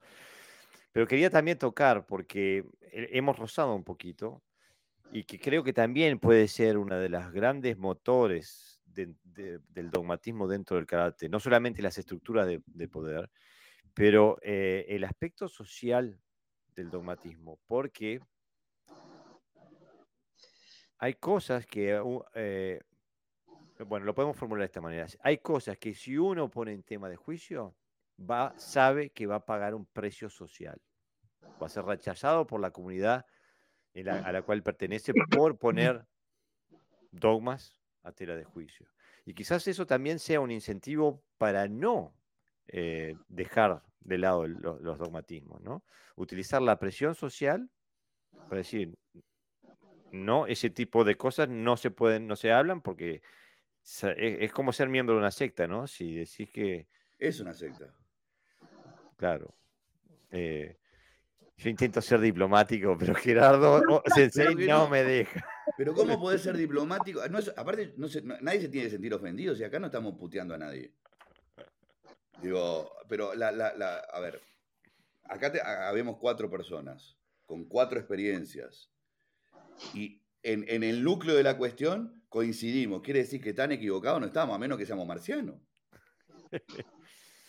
¿Ah? Entonces, eh, eh, la persona que hace lo que tú estás diciendo, que no se quiere salir del esquema porque tiene miedo de que lo juzgue la sociedad. ¿Qué sociedad? No entiendo qué sociedad, pero bueno, pues la sociedad del karate. El grupo al que eh, pertenece. El grupo al que Entonces quiere decir que esa persona no tiene personalidad. Y en el karate, si no tenés personalidad, no existís. Masumura existía porque tenía personalidad y te retaba a un duelo en el cementerio cuando todo el mundo se, le hacía el, bullería así porque no, le tenía miedo al muerto. ¿Entendés? O sea, usaba la, usaba la estrategia, la cabeza, el sentido común. O, a las 5 de la mañana cuando salía el sol se ponía con el sai así de frente para que te pegara. A ver, para mí eso lo hizo más... Yo no sé si eso fue cierto o lo tomó de, de Miyamoto Musashi la historia, ¿no? Pero igual, de cualquier manera, el hecho concreto es que tenía personalidad. Y la gente con personalidad es la que sale, es la que, es la que hace la diferencia. El otro va a ser siempre una ovejita más en el rebaño. Eh, sí. O sea, está lleno de ovejas. En la iglesia, un cura amigo me dice, ¿sabes qué? Acá lo que te enseñan es que tiene que haber pocos pastores y muchas ovejas. Una, una, palabra que se usa mucho dentro de la religión católica es el dogma de fe el dogma de fe. Es un dogma de fe. Tú tienes que creer porque sí. Entonces hay toda una cultura alrededor, toda una cultura alrededor de, la religión, que lo hay en, en, todos los lados también, en otros lados por lo menos, que te incitan precisamente a eso, ¿no? a, no pensar, a, no, no, no es tanto no pensar, sino no cuestionar, porque pensar te dejan siempre y cuando seas bajo los parámetros que indica la religión. Claro, pues Cuando el karate, Las vacas vuelan, pero bajito. Exactamente, vuela lo que uno quiere, ¿no? Entonces el, karate eh, también, aunque no lo queramos, tiene algo de religión, porque es algo que está implícito en nosotros. Para uno será sintoísmo, para otro catolicismo. Yo conozco a un maestro de Yaido de, que, es, que es católico y entonces en su dojo tiene una, una cruz y, eh, en vez de un, símbolo japonés. Y entonces cada uno al final se lleva a su terreno, ¿no? En la medida que tú mmm, hayas, digamos, vivido o sufrido esa cultura, cualquier cosa que hagas la vas a convertir en dogma. Entonces, eh, también, no es que el karate vaya ya eh, con el sello de, dogma, de dogmatismo, no, no. sino que, que, cada uno dentro de su pequeña sociedad, pues introduce ese elemento, eh, muchas veces por la propia supervivencia de lo que él piensa que es supervivencia para el karate que hace. Porque si no, la sensación que tiene mucha gente si no, si no se sitúa en ese campo de, cohesión, que, es el dogmatismo, es, es, un suelo resbaladizo, porque estás constantemente empezando, estás constantemente planteándolo todo, lo que hago ahora no tiene por qué servirme dentro de un año, y como decía antes Gerardo, eso se necesita mucha, mucha energía y mucha valentía. No todo el mundo quiere estar siempre resbalándose, lo que quiere hacer sus catitas y que tenga un grupo que le diga, uy, qué bien haces, y él a la vez le dice a los demás que hacen bien, y nos movemos en, ese, en esa pequeña sociedad dogmática donde yo estoy cómodo y, y, entre ellos evolucionan en la medida que ellos piensen lo que, vamos, que, crean en ese tipo de evolución ¿no? dentro de su escuela. Pero es, es, difícil tratar con grupos así porque porque están fuertes, quiero decir, son, están sólidos en sus planteamientos, aunque sea erróneos, ¿no? claro, pero son muy fuertes, pero son como cristales. Sí. Porque hay organizaciones que nacieron muy fuertes, una organización que nace muy fuerte, pero cuando se rompió la cabeza se partió en 70 pedazos. No voy a decir quién es, no, no, que cada uno se lo imagine. Eh, eh, entonces quiere decir que después crearon un montón de 70 y pico de pequeñas estructuras que te demuestran que la realidad no es la última verdad esa. Ah, estamos hablando de la escuela de la última verdad. No sé, cada uno que piense lo que quiera. Eh, no, pero a mí me interesa eh, aclarar a, la audiencia que aquí todos tenemos una opinión formada y, podemos coincidir más o menos. A mí lo que me interesa, la agenda que yo tengo hoy aquí, no es tanto juzgar lo que puede ser bien o mal, sino eh, intentar identificar qué elementos son los que pueden llevar al dogmatismo, porque si podemos hacer eso, podemos, si sabemos de qué aguas no debemos de beber, de qué vaso no debemos de beber, es más fácil evitarlo, ¿no? Eh, yo, yo recuerdo mi propio camino, como el, el, aspecto, por ejemplo, el aspecto social de la convivencia dentro del dojo y de la relación con mi sensei, se vio marcadamente afectada y al final se rompió la relación con mi sensei al yo empezar este camino de, de búsqueda. De, búsqueda y de poner cosas en tela de juicio. Eh, y, y, sé, tengo compañeros que siguieron ahí y les interesaban eh, las puertas que yo estaba abriendo, pero no decidieron nunca, nunca entrar nunca traspasar esas puertas porque sentían que el precio a pagar de tener que dejar el dojo, dejar el sensei, era demasiado alto. Eh, y a eso pienso que apunta un poco quizás a lo que tú decías, Gerardo Sensei, al tipo de persona que, es, es, pastor o es oveja, ¿no? digo, o sea... Eh, pero vos, vos, fíjate, vos fíjate que este, esto viene a colación con aquello de la demagogia y la hipocresía. Mm. ¿Cómo una persona que es estructuralmente demagógica te puede hablar de su jarí? Exactamente. Es la contradicción más grande que puede haber, porque lo que menos quiere es que las cosas se rompan, se, se acomoden, porque ahí, pues, se puede descubrir otra cosa. Sin embargo, yo estoy cansado de escuchar a eximios maestros hablar de Sujarí cuando tiene una escuela que es más cerrada. ah, pero, pero, no, ¿sabes por qué? Es, eh, hablar de Sujarí habla de una excepción, que es la de ellos mismos. Nadie puede hacer lo que hice yo. es para, es para autoengrandecerse, ¿no? El Sujarí es para mí, no para ustedes. el, uso, el uso de un mismo lenguaje también eh, esconde cierto dogmatismo, ¿no? Porque parece que estamos hablando de lo mismo, pero no se está hablando de lo mismo. Entonces esa es una, una de las claves, ¿no? Cuando se exagera el lenguaje, por ejemplo, cuando el lenguaje eh, es demasiado exagerado para explicar cualquier cosa que es simple, que se explica con dos movimientos o una conversación en un café, y se le da demasiado protagonismo a, conceptos extraños, a conceptos que a lo mejor solamente entiende el maestro y hay que pasar una serie de años para volver a para entender. Ese, eso es clave también a la hora de detectar si, si una escuela o, hay cierto dogmatismo alrededor de, lo que se practica, porque si el karate no es simple, entonces estamos... que te hable categóricamente, eh, es, una indicación de que sea dogmático. ¿no? Mira, nos escribe, nos escribe Claudio Budnicar otra vez y apunta a eso. Dice, el que mantiene el dogma no quiere tener personalidad y hacer algo nuevo o interesante. Solo quiere subir en la estructura administrativa de ese grupo y algún día ser el objeto de nuevos adoradores que lo idolatren a través del dogma. Más clarito, échale agua. Eh, una, de las cosas que yo pude observar en mi, en mi caminar en esto es que cuando un dogma se mantiene y no, no se utiliza como, como una, una cuestión formativa, ¿verdad? Cuando digo una cuestión formativa es, yo uso el dogma, me ayuda a tener un espacio donde yo poder entender qué estoy haciendo, pero entonces ahí, cuando entiendo qué estoy haciendo, me autoidentifico y dejo el dogma atrás y tengo que buscar en mí que eso que estoy haciendo hace en mí. Entonces ya el dogma se sale y se convierte en mi expresión, mi forma de hacer las cosas. Cuando uno ve las grandes organizaciones, el problema es que el dogma se mantiene y se sostiene. Y como karate es una cuestión de un ciclo de vida, uno ve que cada generación, en vez de que el karate suba, uno ve que el karate va bajando y bajando. Y, no solamente bajando, sino eh, como decir, tirar una, una gota de tinta en el agua, se va diluyendo. Y entonces deja, ya uno lo ve y dice, pero es que esto no, no, no se parece a lo que yo empecé haciendo.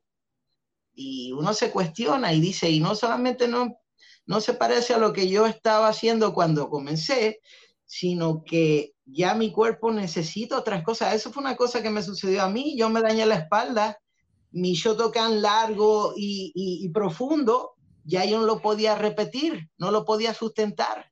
Y entonces yo tuve que cambiar de una visión dogmática a una visión de necesidad sustentable y sostenible. Y entonces de ahí viene el cambio. Uno de los comentarios que Sensei Valves hizo ahorita en tanto a los instructores japoneses, que yo se lo digo a todo el mundo, tú no puedes aprender de un instructor graduado del programa de la federación que tú quieras cuando el instructor es mucho más joven que tú, porque la madurez no se gana con certificados. La madurez se gana haciéndolo y teniendo un cuerpo envejeciente y unas necesidades diferentes a la del jovenzuelo. Quería hacer eh, eh, un paréntesis aquí. Me estoy dando cuenta de que en los, eh, los que comparten el enlace de, esta emisión en vivo, después la gente va y comenta en, esos enlaces compartidos y esos comentarios no, no, me, no, me, llegan automáticamente, no los puedo ver. así que le pido a la audiencia que si quieren comentar y que sus comentarios lleguen hasta nosotros ahora, los escriban en la página de Podcast Toyo. Eh, acabo de ver en la página de personal de José Navarro Parra Sensei que hay, eh, está lleno de comentarios y me gustaría em, introducirlos. José Ricardo Hernández Gómez nos escribe, respetados senseis, nos hemos olvidado de las perspectivas funcionales y estructurales. Eh, Delfino Huerta nos escribe y nos dice, eh, cuando somos capaces de ver más allá de lo que nos enseñan, empezamos a salir del dogma. Pero al principio es muy difícil porque tenemos tanta ansia de aprender que terminamos idealizando y por ende eh, dogmatizando. Saludos desde Veracruz, México. Los veo cada vez que puedo, pero siempre los escucho. Muchas gracias, Delfino. Muchas gracias por el comentario y por escucharme. Daniel Alvarado Sensei nos escribe, dice saludos, yo creo que los dogmas en el karate son producto de la japonización, por ejemplo en estilos japoneses como Tenshin Shoden Katori Shino Ryu, lo más importante es mantener la tradición por encima de la funcionalidad. Esto quiere decir mantener todo tal como lo dejó el fundador, escrito hace casi 600 años. Esto en karate no existe. Debemos, desde tiempos de Sakugawa, cada generación cambió lo aprendido e incluso tuvieron varios maestros sin ningún problema. Eso apunta a lo que decía Gerardo Sensei. Y también dice Juan Carlos Vicente Rodríguez, la tradición consiste en copiar y transmitir de forma piramidal los mensajes y las enseñanzas de tus maestros con todos sus defectos y sus errores, de manera que tenemos que llegar a un punto en el que seamos nosotros los que adaptemos nuestra propia tradición. Este, y bueno, eh, es un tema que, evidentemente eh, da mucho para hablar y trae muchos pensamientos en, eh, a la cabeza del practicante. Lo que pasa es que me parece que también hay mucha gente que confunde dogma con tradición y no tiene nada que ver. Eh, la tradición puede o no tener, puede, puede o no tener dogma, dependiendo, pero normalmente la tradición es otra cosa. Estamos de acuerdo, sí. El eh, acervo cultural, eh, la, tradición se asocia mucho, se, tiene que asociar o se tendría que asociar más al acervo cultural de un, eh, de un grupo, de un país, de una zona, que, a la, a o sea, la historia es la historia, la historia no es un dogma. Que tengamos que reescribirla muchas veces porque a veces está escrita por los que vencieron, como dice el dicho, es una cosa que tengamos que hacer revisionismo histórico muchas veces, es cierto. Que se mezcle la leyenda y el mito con la historia, también es cierto. Bueno, pero ya eso entraríamos en otro terreno. La tradición. Poner un ejemplo, si queréis, pongo un ejemplo, no sé si acertado o no, pero la diferencia entre tradición y dogmatismo. ¿no? Aquí es muy habitual la Semana Santa, es una ciudad muy religiosa. Entonces tenemos bueno, los, famosos pasos de, Semana Santa que salen en abril y entonces tradicional, lleva existiendo desde hace siglos. Además hay toda una cultura alrededor de ella, bueno, eh, imaginería, se, se, se, tallan, la gente va a ver las estatuas porque son únicas, de una talla única. Bueno, hay un, un montón de, de, cuestiones alrededor de, esa tradición, ¿no? Eh, y entonces a Semana Santa va gente tanto que son católicas como las que no, porque lo que buscan es la tradición, porque forma parte de su, de su ciudad pero siempre hay un grupo como que casi te quiere imponer, ¿no? Que tienes que ser tradicional porque vives en tal ciudad. Y entonces, hombre, te tiene que gustar la Semana Santa, ¿no? Pues eso sería el dogmatismo. Correcto. Claro, yo pienso que la, la, confusión viene a veces porque muchas veces aquella gente que se erige como baluartes, defensores de la tradición, tienden también a tener posiciones muy dogmáticas. Eh, eh, pienso que por ahí puede venir la confusión. Y de privilegio. Claro. Eh, y, aparte, como a lo que apuntaba Javier Sensei, que, que, apuntan a mantener estructuras de poder que los favorezcan. Claro. en la página de Facebook de Gerardo Sensei también vienen comentarios. Alberto Carmelo Zócoli, excelente entrevista, mis saludos y respetos desde Uruguay, alumno de Sensei Gerardo Bail. Muchas gracias. Si no, me lo dicen a mí. José Andrés Rey escribe, eh, a mí lo que me afecta es esa idea que tienen, por lo menos acá. El sensei tiene razón en todo y no se puede opinar, a tal punto que llegan a apoderarse de tu vida personal. Tú no puedes entrenar con tal persona o no puedes hacer tal kata, uno personal y otro de día íntimo. Lo gracioso de chico que pensaba que era así, reunidos en ronda a los pies de un sensei, escuchando como si lo que salía de, él fuera la verdad indiscutible. Ya parece una religión a veces y trato de alejarme de eso. Puedo equivocarme de ti. Un sectarismo quizás, ¿no? Que dogmatismo. No, pero también hay, hay, es, que es parte de todo. sectarismo y dogmatismo son, van de la mano muchas veces, ¿no? Pero, aparte de otra cosa, también eso depende. Lo que pasa es que también nosotros lo, a veces en nuestro camino, o porque estamos gastados, eh, damos, decimos cosas que pensamos que ya con decirla se da sobreentendido a, lo que queremos llegar. Y muchas veces no sucede así porque el que está adelante no tiene la, misma capacidad receptora o está en la misma sintonía. Yo le comentaba la otra vez a Jorge que yo durante una época en mi vida, al terminar la clase, siempre hacía una, suerte de, anécdota sobre algo que había sucedido. Que y siempre trataba de sacar una conclusión que fuera buena para todos los que estábamos ahí. Pero un día dejé de hacerlo y a través de un problema que surgió dentro de la escuela, una de las yo dije, bueno, ¿qué es lo que ha pasado? ¿Por qué tenemos esta problemática? Y uno dijo, lo que pasa es que usted no nos hace más cuentitos.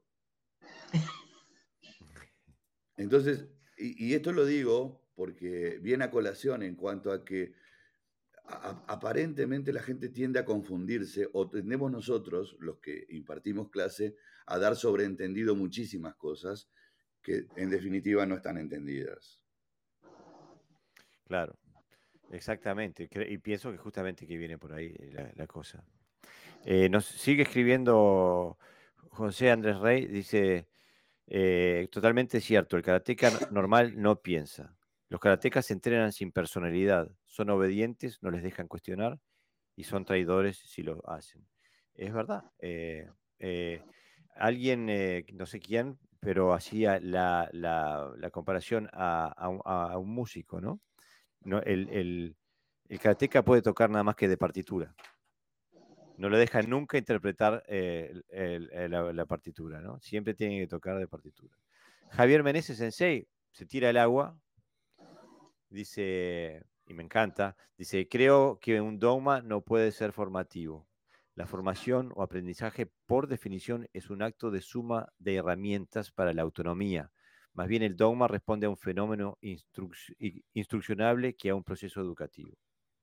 Es posible. Eh, es un tema profundo eh, a, cómo entrarle, ¿no? Porque ya ahí eh, estaríamos también hablando de, temas pedagógicos que pueden... Lo que, pasa, lo que pasa es que yo entiendo lo que dice él porque es un buen pedagogo aparte, entonces por ahí también extra karate, él como, como, mm. como, como docente es muy bueno. Yo, yo creo que el dogmatismo también surge porque hay una jerarquía, una jerarquía muy definida, ¿no? Porque, por ejemplo, en los centros, bueno, hay centros escolares que sabemos que, bueno, que tienden más a una línea e intentan dogmatizar, pero lo normal es que intenten educar. Y, y hay una representación de alguien que sabe y gente, bueno, que quiere aprender lo que esa persona sabe y no existe una jerarquía tan, tan definida, ¿no? Donde uno, eh, uno no quiere ser el maestro, ¿no? Se lo quiere incluso saber más que el maestro. Y en el karate creo que la jerarquía también marca un poquito esa, ese, ese, ese dogmatismo. Yo creo que, que eh, siempre que hay una institución, hay, hay, algo piramidal, hay una tendencia también a lo mejor a, a que ese fenómeno aparezca. Es posible, es posible que venga por ahí. Me parece que no habías terminado vos, Sensei. Eh, ahora ya me fui a, los Montes de Úbeda, no tengo la más pálida idea de lo que iba a decir. digo, Sigamos hablando. Sí, me parece, digo, yo vuelvo a la definición del dogma, ¿no? Eh, dogma es una proposición que se asume como principio negable e irrefutable de una ciencia o doctrina. Eh, eh, los dogmas constituyen la base de la fe y como tales deben ser acatados, aceptados y practicados por sus seguidores. Eh, en el sentido amplio entendemos por dogma el conjunto de postulados que rige una religión, doctrina, ciencia o sistema. Los fundamentos de un dogma no están sujetos a discusión o cuestionamiento. Su verdad resulta inobjetable, sea demostrable o no, sea comprensible o no. Y desde esa perspectiva, eh, creo que me estoy refiriendo a lo que dice Javier eh, Sensei.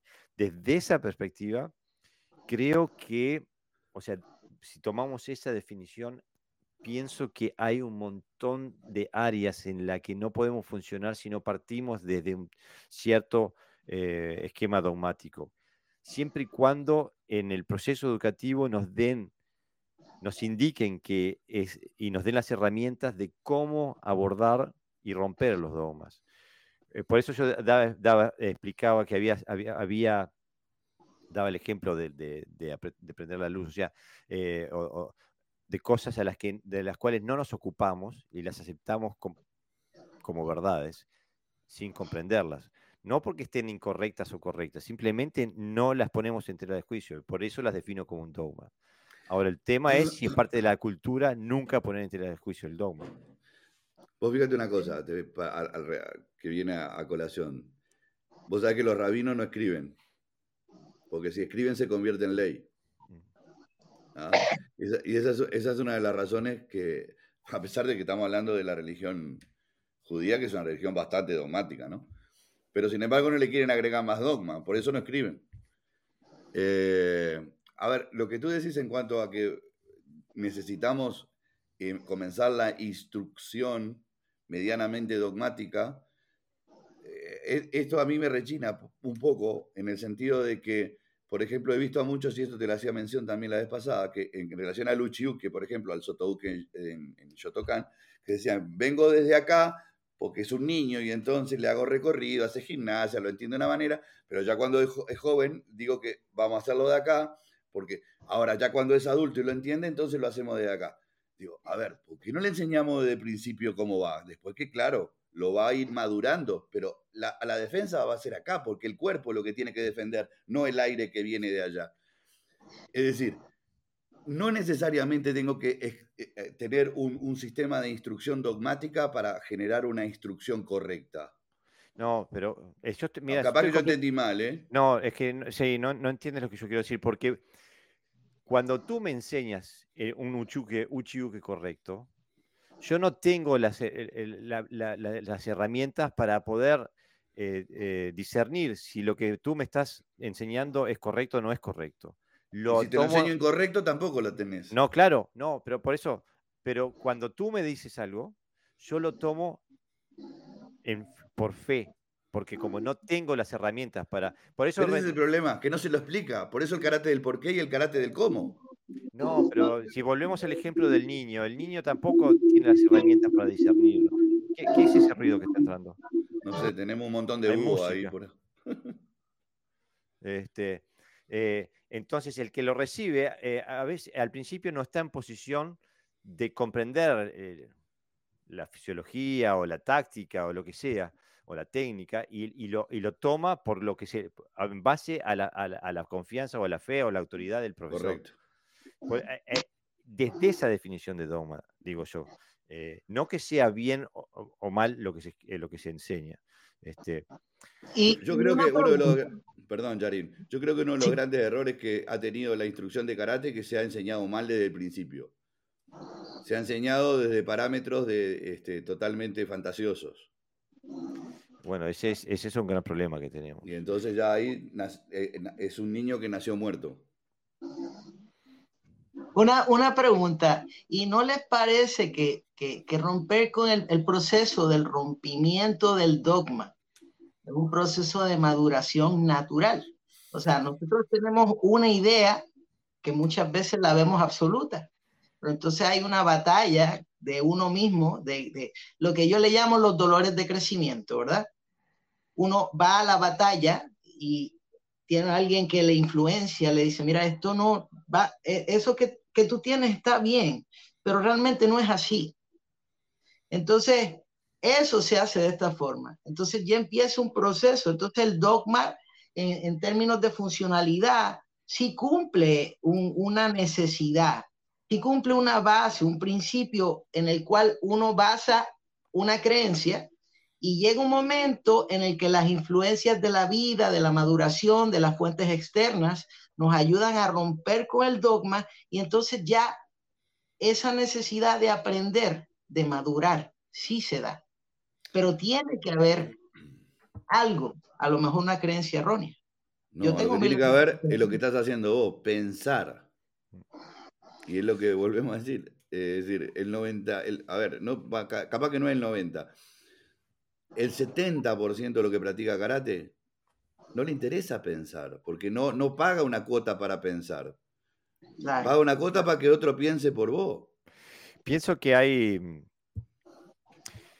¿Ustedes alguna vez escucharon hablar de la catástrofe del Scandinavian Star? No. Eh, hace, Desarrollámelo que capaz que sí. Hace como unos 30 años un crucero eh, danés se incendió en las afueras de las costas de Noruega y murieron como 800 personas. Una locura. Después también estuvo la, catástrofe del, Estonia, otro crucero que se hundió eh, en el Báltico, donde murieron también eh, más de mil personas. Eh, yo estaba leyendo un estudio sobre el tema y se ve que más o menos el 90% de las personas, de los fallecidas que encontraron, que rescataron, por su posicionamiento, por ejemplo, familias enteras que las encuentran eh, sentadas en el centro del, camarote, abrazados. y lo que llegan, la conclusión que llegan es que al 90% de, de las personas no tienen la capacidad de intentar salvarse. Eh, y pienso, ese, ese porcentaje, esa, esa, distribución del porcentaje, ¿será la misma entre aquellos que, que, no ponen en tela de juicio la realidad en la que se encuentran y los que sí ponen en tela de juicio la realidad en la que se encuentran? Digo, capaz que viene por ahí la mano, no sé, eh, realmente no sé, pero es, es un dato curioso de que, de que haya un gran porcentaje de personas que no, bueno, también están en los estudios de, de, quién disparaba en la Segunda Guerra Mundial. Eh, eh, era menos del, 20% de los soldados que disparaban para matar al otro soldado del otro lado. La gran mayoría disparaba, disparaba al aire. Eh, o sea que, no tenían la, capacidad de, de matar a otra persona. ¿no? Capaz que viene por ahí, que, hay, que, hay, que hay gente que está tiene un ADN que, para la supervivencia y otros que no, y para, y para, sobrevivir tenés que encarar la realidad y transformarla, eh, ¿no? Pero una de, una, una de las cosas que me parece que tenemos que trabajar todos los que damos clase es en la, la exacerbación del, del, sentido de salvaguardarme, digo, de, de autoprotección y recurrir a lo, a lo, más, a lo más básico, digo, o sea, a las reacciones naturales que tienen los seres humanos, ¿no? O sea, cuando enseñamos a que, por ejemplo, no importa cómo lo enseñemos, lo primero que tendríamos que ver es si te van a pegar en la cabeza, acá te... Mm. Digo, bueno, de acá, acá, acá, bueno, tendrás que buscarle la vuelta, pero a ver, analizarlo. Si, si te van a pegar en el pecho, ¿qué hace? Te protege. Digo, ok. O sea, siempre lo simple es lo que te va a llevar a una respuesta más concreta. Y lo instintivo, ¿no? Y es que es instinto, o sea, los seres humanos tenemos un problema enorme, no tenemos garra, nuestros dientes se parten, este, no podemos correr mucho porque, porque no estamos hechos para correr. Eh, tenemos, unos todos los problemas, tenemos todos los problemas vivo y por haber. Entonces, y, todavía no creemos que somos los, reyes del, del, candombe. Entonces, este, tenemos que volver a, esa parte primitiva, pero con los elementos actuales de la dinámica del conocimiento de la funcionalidad. A la marosca, mira lo que acabo de decir. pero no, pero a ver, a ver si se entiende. O sea, recurrir a, esa, a, esa, a, esa, a esa naturalidad que tenemos e implementarla de tal manera que el, discípulo acepte la técnica reconociendo para qué la está aceptando. Exactamente. Ah, Desde su funcionalidad. basado en lo va, valga la redundancia, fundamentado en lo básico, en lo elemental, en aquello de que eh, es lo que voy a hacer llegado el momento, pero aunque no sepa nada de karate. Claro. Mira, quiero hacer un paréntesis porque nos llegan muchos eh, eh, eh, nos llegan muchos comentarios. Dice Daniel Stigliano, quizás sirva la, analogía con lo marcial. La religión te muestra los, los, pecados de los demás. La relación con Dios te muestra los tuyos. Los cristianos evangélicos no tenemos dogmas, tenemos doctrina. Toda la Biblia es doctrina, no dogma. Y hay doctrina fundamental que sí nos distingue, eh, están, eh, están en Estados Unidos, y doctrina general con la que hay libertad y existen diferentes opiniones e interpretaciones. Justamente soy cristiano evangélico de los hermanos libres, de Plymouth Brethren, y no, no me sentí nunca jamás ofendido por ninguna emisión de podcast Bueno, qué suerte. Este, eh, no me gusta, lo último que quiero es ofender a nadie. No tampoco, pero. dice Ricardo Rafael Rodríguez Colón. Saludos. Cuando un practicante identifica que se encuentra en un sistema dogmático, ¿qué recomiendan que deba hacer? Se pasó, se pasó con esa pregunta. Este, Rajá, dice Gerardo Sensei. este, eh, sí, eh, por lo menos, eh, no sé, cambiar de dojo. hay que cambiar el ambiente, ¿no?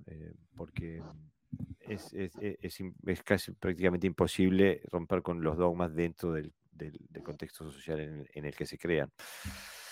José, ¿Mm? ¿puedo hacer un comentario por supuesto. a esta pregunta? Sí, por. Ok, este, yo creo que, que, una de las cosas más importantes de la práctica de cada ser humano, ¿verdad? De cada, cada ser humano es obedecer a sus necesidades intrínsecas, ¿ok? Digo, en cierto, en cierto nivel, lo que yo necesito, si lo que estoy haciendo no me lo da, yo tengo que buscar otra cosa que hacer porque el ciclo de vida es muy corto para aprender lo que quiero aprender. Y, y, aparte de que eso no está alineado con mi naturaleza, con mi necesidad. Exactamente. Pero el crea otras necesidades. ¿Cómo? El dogmatismo crea unas necesidades también. Y por eso te ata, porque te crea esa necesidad. Y entonces, eh, eh, Gerardo decía antes lo de la funcionalidad, ¿no? Pero yo, ¿es incompatible el dogmatismo con la funcionalidad? Porque yo creo que la gente cree que lo que está haciendo es lo correcto. Y, cree que, que, es funcional, es funcional dentro de su mundo, digamos, ¿no? Eh, y como nunca se van a exponer fuera, son dogmáticos. Entonces va a seguir siendo funcional con su vida. Entonces, quitan elementos, el dogmatismo quita elementos para que la gente piense y pueda, pueda ver otras cosas. siempre, siempre vamos a caer e, en, esa misma conclusión. Siempre vamos el dogmatismo lo que resta es libertad. Pero incluso a veces, incluso a veces haciéndoselo ver claro y el otra persona reconociéndolo, ¿no? Pero bueno, tiene ahí el estatus. Recuerda tú, Jorge, el, la anécdota que yo te dije, ¿no? De un compañero que vino a practicar conmigo, eh, armas, vino a practicar armas, eh, y me dijo, uff, lo que tú haces mejor, pero yo prefiero hacer lo que se hace en mi dojo, en mi escuela y en mi... Porque si vas allí con información nueva, pues ya sabes que te la, que te la buscas. Claro. Pero nuevamente, yo creo que eso, eso vuelve a obedecer el principio de necesidad. En mi caso, yo tuve un amigo que hace muchos años, él me dijo, mira, esa posición que tú estás haciendo está mal hecha, ¿ok? Tienes tu centro muy retrasado. Y el tipo que me lo está diciendo en este caso era ortopeda. Mm. Te va a partir la rodilla, la tienes desalineada de la cadera, ¿ok? Te va a partir el menisco. Entonces, ¿qué sucede? Yo tenía la resistencia de lo que me habían enseñado, la resistencia creada por el dogma. Seguro. Y este tipo que es un experto en la materia me está diciendo, mira, flaco, eso que tú estás haciendo Ahora de niño, de jovenzuelo, puedes hacerlo, ¿verdad? Pero se te va a acabar el tiempo y se te va a fastidiar las rodillas y eso es bien peligroso. Años más tarde, me encuentro a alguien y me dice, mira, esa posición que tú estás haciendo no se hace así, se hace de esta manera. Y ahí yo estaba dispuesto a aprender. Estaba dispuesto a aceptar la, la información. Hay un amigo mío que decía, decía, hay que tener cuidado que la mente no entre en barrena. ¿Sabéis lo que es barrera, no? Cuando el avión va para abajo y hay un punto de no retorno, ¿no? Pues decía eso, ¿no? Que cuidado con la mente que no entre en barrena. Sí, Es verdad, es verdad. nos siguen escribiendo. José Andrés Rey escribe. Hace poco le dije a una practicante, levanta los brazos a la cara en caso de Keris. Y termina la clase y me dice, a mí me dijeron que Gedan Baray es para bloquear patadas. Le comento, tengo practicantes de otras disciplinas y bajar los brazos para bloquear una Keri. Expliqué por tener diferentes practicantes de artes marciales solo fue una sugerencia, pero ella no veía otra forma de bloquear una Kelly que bajando los brazos. Y lo que le dije la dejó en duda, porque no era lo que le decían, y, es, así es como debía bloquear sí o sí. Y bueno, a eso es lo que me refería a los, a dogmas técnicos, ¿no? de que se ve una sola solución eh, para un problema eh, general. Anselmo Cuadrado nos escribe, excelente comentario, Sensei Valves, la la naturalidad y la simplicidad. Eh, Martín Fernández Rincón, me encanta la oda hacia la naturalidad. Muy buena explicación de Sensei Valves. Claudio Budnicar, necesitamos alguna opinión femenina. Parecemos, como se dice aquí en Brasil, el club de la Bolnia, todos hombres. Y después Daniel Stigliano nos escribe, para ustedes el karate combat, ¿es karate? No. Discúlpeme que me apresuré, pero no, para mí el karate combat no es karate. Alguien que tiene, tenga una opinión diferente. el karate combat es kickboxing. Eh, eh, no, no, no. El karate combat es, es, pelearse en la calle. ni, ni siquiera es Pelearse en la calle es peor, peor. Sin lugar a duda que pelearse en la calle es mucho peor. Este, el, problema que tenemos los karatecas es que nosotros entrenamos para pelear contra otro karateca. Porque ahí nace el dogma. Vamos a pelear contra otro que nos va a tirar un suki a la cara. Entonces nosotros vamos a defender ese suki a la cara. No viene con un panaderazo de eso que sale de acá atrás que te va a arrancar las muelas donde te agarre. No entrenamos eso. Pero tenemos que entrenar eso, porque esa es la verdad. Porque a, mí me encanta, a mí me encanta, este, yo creo que ustedes se han dado cuenta que soy un poquito crítico. Pero hasta de mí mismo soy crítico. Miren que yo me critico yo mismo. ¿eh? Me miro al espejo y me critico. Pero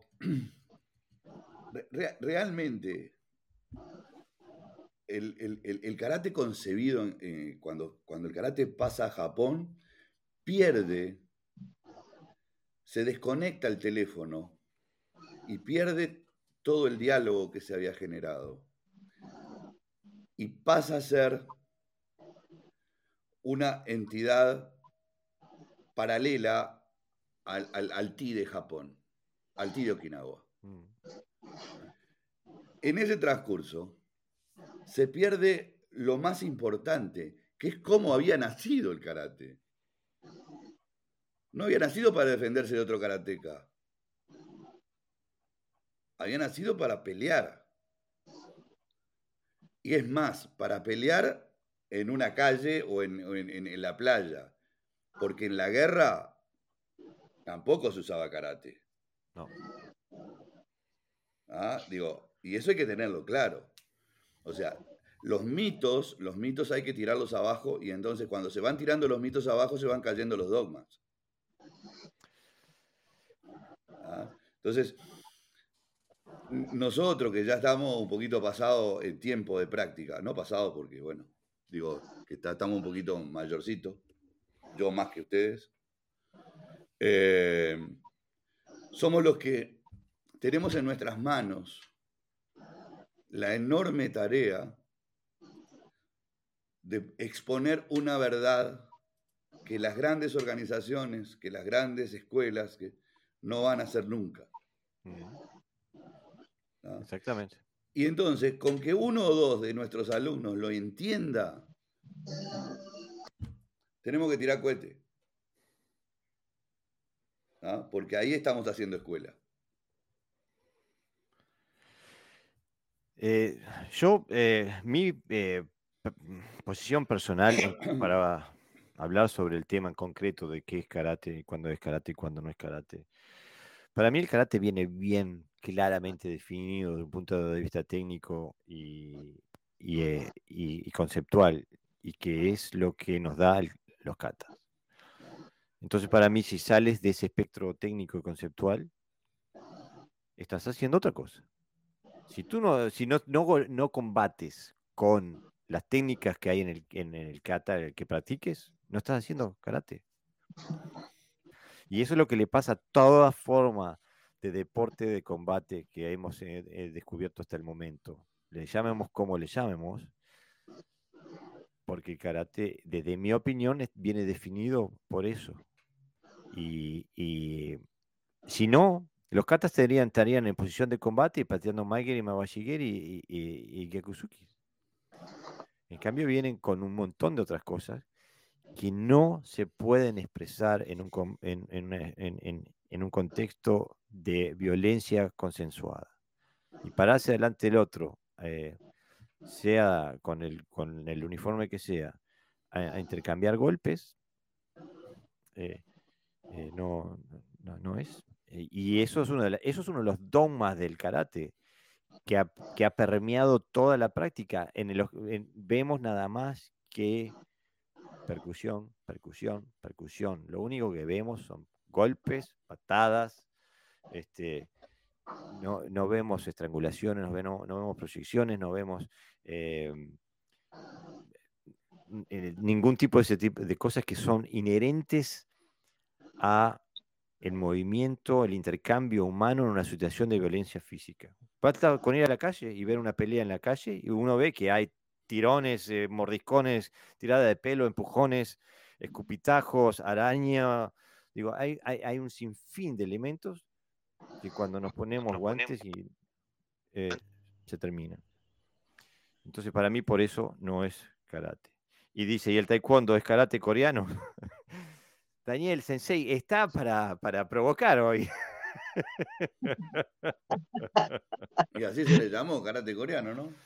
Y bueno, es, es karate japonés coreano. Y, el, y, el, y, al Kung Fu se le llamaba karate chino. O sea, que karate se popularizó de tal manera que todo era karate, ¿no? pero es que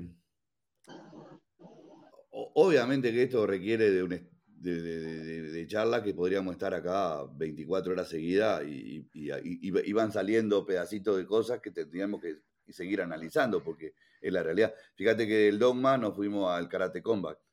Eh, ¿qué, dogma tiene karate combat? A ver, eso es lo más antidogmático que puede haber. Ahora, ¿es karate? No, no es karate, digo. pero no es karate porque, porque no es karate, porque no tiene nada que se parezca a karate.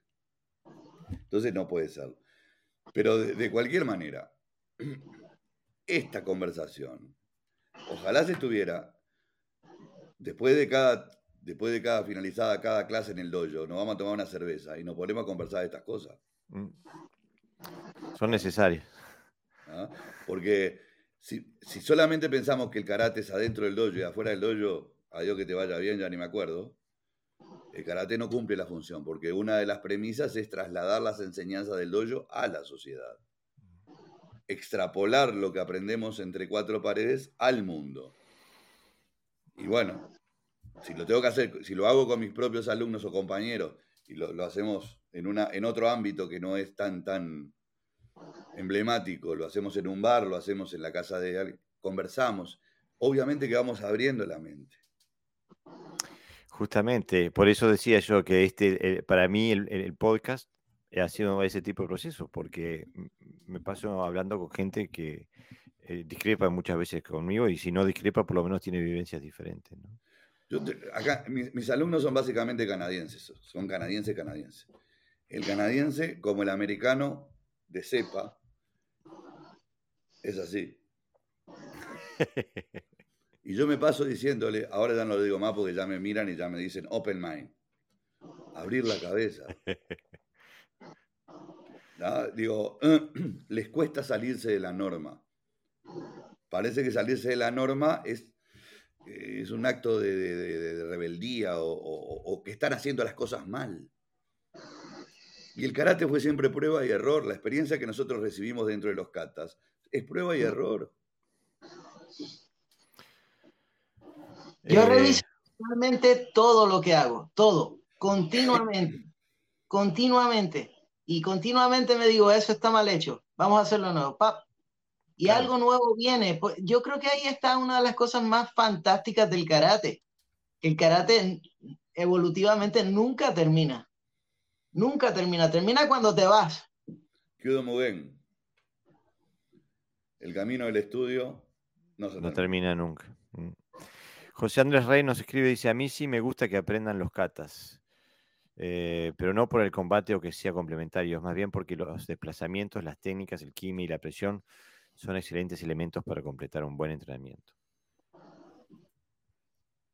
Este, bueno, no vamos a entrar en esa discusión porque ahí no terminamos nunca más. Eso es lo que te iba a Eh, decir. Este, pero José Andrés Rey, por favor, eh, eh, vuelve con esa, con esa idea porque da para, da para, ese da para 7000 podcasts. Este, bueno, es, es- es- es una, es, una, es, una, es un tema que va a, a la médula del karate. Yo hago una pregunta. ¿Todos conocen el kata chinti o chintei?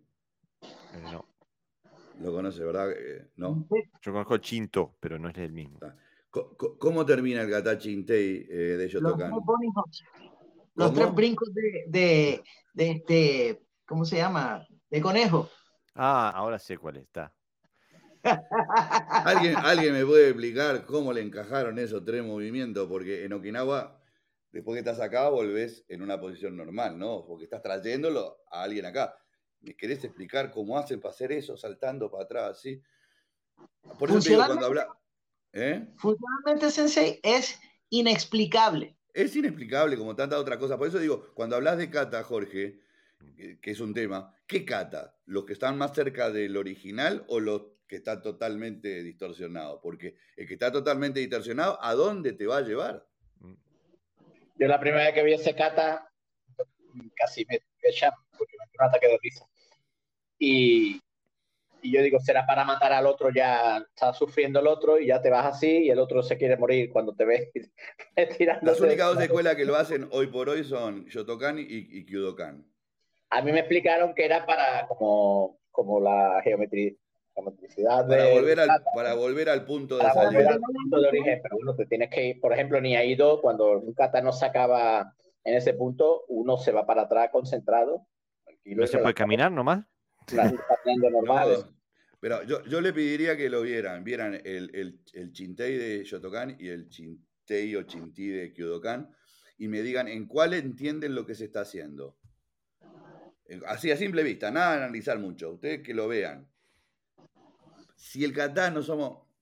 La vez pasada este, me preguntaba, yo creo que, no sé, creo que fue Jorge también, ¿cómo se, se juzgaban los kata en Okinawa? bajo la expresión de que el que está ejecutando el kata tiene que saber qué es lo que está haciendo y me lo tiene que demostrar. En la ejecución del kata me tiene que demostrar qué pelea está haciendo. Esa es la forma que tienen de juzgar. No si está, la posición es más, más baja, más si me le pongo cara fea, si hago un kiai enorme. Esto nos lleva a dos dogmas del karate moderno. El embusen, terminar en el mismo sitio de donde se comienza, y el otro también sería el mantener una misma altura. Por ejemplo. Pero el embusen, cual- el ojo, cual- ojo, Pero en Shitoryu no se aplica ese principio, por ejemplo. No. Eh, en Shotokan sí, en Sí, Shotokan sí, lo cual es sumamente peligroso, porque el mantenerte en una altura constante daña las rodillas. Las rodillas no descansan. No, pero aparte de la cosa, cuando hablas de la una técnica. Que, que es a funcionar a la hora de aplicar una técnica. No, porque si hay una técnica, si tú mantienes una altura y tienes que pegar por abajo, te tendrás que agachar más y si vas a pegar por arriba, pues puedes subir, no te vas a mantener siempre a la misma altura. Es una cuestión funcional. Pero exactamente. lo que quería decir antes es que hay, hay grados de dogmatismo, ¿no? Donde, donde eh, hay doyos donde el maestro no es nada dogmático, como decía antes, pero los alumnos acaban convirtiendo de alguna manera, ¿no? Porque forma parte de la naturaleza. Y otros donde los discursos que aparentemente son eh, juiciosos o, o- o tienen sentido, que yo lo he vivido eso, eh, acaban convirtiéndose también en dogmatismo. Así que, que son discursos que lo que hacen es que el alumno al final mm, forme parte, ¿no? O sea, se, se convenza de que lo que se hace allí es lo mejor y demás. Entonces, eh, yo, yo creo que la misión que nosotros tenemos en el dojo es ser lo más natural posible, intentar hacerlo lo mejor posible, siempre intentando más, eh, eh, poner nuestras experiencias actuales, porque afortunadamente si seguimos practicando van a cambiar, a veces para mejor o se van a mantener. Y al final van a entrar en nuestros doyos gente con, ese, con esa idea de no dogmatismo. No nos vamos a tener a, eh, porque aquí hay, hay doyos donde hay mucha gente y son tremendamente dogmáticos, pero tú ves las características de la gente y es que son propensos a, a eso. Mientras que a lo mejor otros dojos pues son menos dogmáticos y van a otra idea y, y son menos numerosos, pero bueno, yo creo que, que son dojos más sanos, ¿no? porque proponen un, un trabajo vivo, constante eh, y en movimiento. Sobre todo es que el dogmatismo te, llega, te lleva al inmovilismo y, y entonces y a la incapacidad, ¿no? Y la, y la inmovilidad te lleva a la incapacidad. Y cuando ya dejas de ser incapaz de cualquier cosa, pues eh, lo que hace es repetir constantemente lo que te han enseñado y, y tú a la vez pues repites los mismos patrones y si, si aciertas bien y si no, pues con todos los errores lo enseñas. Y, y es, es, complicado, es complicado que, que, que, nos, que, seamos capaces a lo mejor de no, de no hacer eh, de nuestro dojo que sea algo dogmático porque muchas veces estamos también contaminados ¿no? y por eso hay que trabajar mucho para darse cuenta. Yo a medida que he sido menos dogmático he ido perdiendo alumnos. Claro. Una... Sí, sí, claro. te lo digo en serio. No, no, yo, no, es así cuando yo pensaba que era, que era eh, no era dogmático, pero bueno, tenía mis dogmas de la escuela y demás, yo tenía el dojo con bastante gente y a medida que me he ido desembarazando de, eso, de esas ideas y esos ideales, tengo menos alumnos, soy más feliz, ¿eh? porque, porque los que tengo eh, voy muy bien con ellos, pero sí es verdad que si quieres un dojo comercial... la gente quiere certezas. La gente, claro. Y cuando pero uno le dice, hoy vamos a hacer maiguería así, pero el próximo día lo vamos a hacer de esta manera, y el próximo día lo vamos a hacer de esta, dependiendo de lo que estés trabajando, eso no lo quiere la mayoría de la gente. Mm. La gente quiere Una ayuda. cosa que me hace pensar, Sensei Pepe, este, este comentario último es, entonces el dogma tendrá que ver con un carácter más comercial. Atrae a un público más, más menos pensante, porque es más fácil, eh, como no lo haces pensar, pues es más fácil. Es que cuando uno va a un dojo, mira, te, te comento una, una, pequeña anécdota. Yo, yo doy tai chi a, daba tai chi a grupos abiertos, ahora doy a grupos reducidos y de personas mayores, ¿no? Por el tema de salud y demás aquí en, en, en, en me contrataron aquí en el, en el, distrito, ¿vale? Pues eh, mucha de la gente que, viene, que venía a hacer tai chi conmigo venía con una idea preestablecida, venía a relajarse a estar relajado, porque el tai chi relaja, el tai chi estás cómodo. ¿Qué ocurre? Que te relajas cuando llevas tiempo, cuando sabes. En el proceso estás siempre tenso, porque no te sabes mover, tienes que aprender los movimientos, el ritmo no es el que tú tienes habitualmente, a lo mejor te lo cambian. Eh, cuando es un ritmo más bajo del habitual que tú haces en tu vida diaria, la gente se estresa, cuando le enseñas a, a respirar hiperventila. Entonces, claro, el efecto de relax que ellos pensaban que tenía el tai chi no tenía nada que ver con la realidad del Tai Chi. Hmm. Y eso implicaba, si querían llegar a ese punto que ellos estaban buscando, pero que no estaban dispuestos a dar el esfuerzo para llegar a ese punto. Claro. Pues eso le pasa a la mayoría de los alumnos. Cuando llegan y los sometes a un esfuerzo mayor al que ellos están dispuestos a dar para, para aprender lo que ellos creen que es el karate, deporte, arte marcial, lo que sea, y tú lo sometes a algo diferente y, y, le haces ver de que esto no se trata de lo que él piensa, sino de, de, que hay que estudiarlo constantemente, pues no todo el mundo está dispuesto. Daniel Stigliano nos pregunta nuevamente, perdón, pero concretamente, ¿se puede mencionar un estilo de karate que sea efectivo para la defensa personal? El mío. Para mí, si son estilos de karate, tendrían que ser efectivos para la defensa personal. Pero si el sí. karate es defensa personal, pero por favor, va, vamos a racionalizar. ¿El karate de qué es el karate? Es defensa personal. Claro, pero si, si, si se presenta esta pregunta es porque... Porque el, lamentablemente tiene una, una mala... Un, el marketing es, va por otro lado. No, pero aparte vamos a ser realistas la gran mayoría del karate que se enseña en este planeta no es efectivo para la defensa personal. Por supuesto que no. No. En, en, por eso dije, por eso remarqué, dije, si es un estilo de karate, por definición tendría que ser efectivo en la defensa personal. El problema es que cuando dejas de ser karate, ah, y, lamentablemente, desde mi humilde perspectiva, la gran mayoría del karate que se enseña en este planeta no es karate. El tema, el, tema, el tema de esta pregunta es la, la, pregunta del millón que se hace el 99% de la gente que ingresa a un dojo. Claro. El, el, tema que la respuesta que le dan adentro del dojo este, es, totalmente nefasta. Claro. Yo creo que hay, que hay que empezar a llamar las cosas por lo que son. A mí me dicen, el karate es defensa personal y bueno, yo digo así, el karate sí, es tremenda defensa personal, la mejor que yo he visto con estos dos ojos, ¿verdad? Pero lo que la gran mayoría de la gente va a observar en un dojo comercial, ¿verdad? A menos de que no sea alguien que sepa lo que está haciendo y tenga una necesidad de hacerlo bien, es una actividad física. Y está diseñado para hacer una actividad física. Ese es el gran problema. Pregúntale, Tos. Exactamente. Se, diseñó para masificarlo.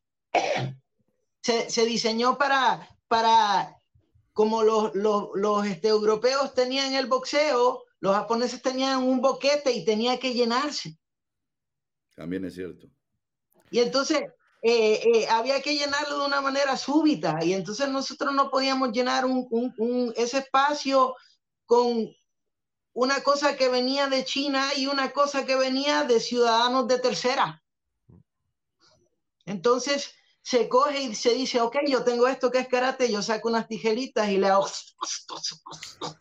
Ok, ahora ponle judo, ponle kendo, ponle yaido, olvídate de eso, esto es. Mm. Ahora sí vamos a masificarlo.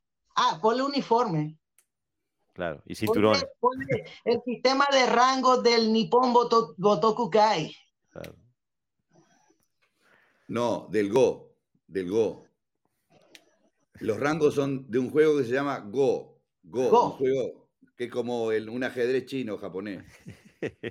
De ahí salen los rangos, claro, de ahí salen los rangos. De ahí lo saca Higoro Kano. Los, títulos, los títulos, ¿verdad? Los títulos y, y, el, y el valor. Me equivoqué, perdón. Eh, no, no, pero no, lo, que está bárbaro, digo. lo que tenía en la mente era el, el, el título. Exactamente. El título, el título en sí. Eh, aquí Daniel Alvarado Sensei apunta eh, a, a, la misma visión que tengo yo, que la mayoría no tienen claro lo que es defensa personal, lo confunden con contacto pleno o combate libre. Y para mí no es lo mismo. Estoy completamente de acuerdo con lo que dice Daniel Sensei ahí. Este, eh, y por eso no se puede aplicar el, ámbito técnico del kata, no se puede aplicar en un combate libre, eh, eh, porque no está diseñada para eso. Son otras, son otras situaciones tácticas. Sensei, ya estamos llegando a las dos horas y si el podcast se va, digo, mañana cuando se lo tenga que editar, la gente se va a dormir escuchándonos. no creo. O, o, se va a enojar. Este, eh, un, temazo, eh, tenemos que seguir trabajando, seguir en contacto este, y producir más, eh, más ámbitos de conocimiento y de, y de liberación para aquellos karatecas que están en la búsqueda. No para los que siguen un dogma, sino para aquellos que intentan liberarse. Así que bueno, ha sido un gustazo y espero bueno, verlos prontamente aquí en el podcast nuevamente. Yo también, la verdad que siempre lo paso re bien. Lamentablemente no siempre puedo estar en este tipo de conversaciones porque los fines de semana se me complica, pero... Pero hoy pudiste estar, Sensei, estamos súper agradecidos. Muchas gracias. No, el agradecido soy yo que me esperaron. Salim Sensei, gracias por venir desde Puerto Rico. José Sensei, venir desde España. Yo prometo, prometo arreglar mi... ¿Eh? Prometo arreglar mis fallos técnicos. Ya eh, lo que tengo es otro móvil, lo que es cambiar, de móvil y parece que está bien. Funciona mucho, mucho mejor, exactamente. Ha sido un hermoso placer verle a los tres. Eh, de verdad que, que, que, sea estando en el podcast o escuchándolos, no me lo pierdo. Este, y, de verdad que tengo que dar las gracias porque el escuchar este podcast a mí me ha evolucionado mi forma de apreciación de lo que es el karate. Este, y eso hay que, hay que, a varios. Sí, y esto, estos intercambios son sumamente necesarios, este, y más en estos tiempos. O sea, nosotros en algún momento ya no seremos. Entonces, esta información sí se queda. Esta información yo tengo la, la, la, la, la opinión de que alguien de aquí a 20 años la va a ver y va a decir, caramba, lo que yo quiero hacer es se parece a esas ideas de esas personas que están ahí, esos practicantes maestros que están ahí. Y, a lo mejor eso sucede, ¿no? Va a haber otra evolución. Y ese es el fin del podcast, ser un faro en la oscuridad, ¿no? Aunque no estemos nosotros.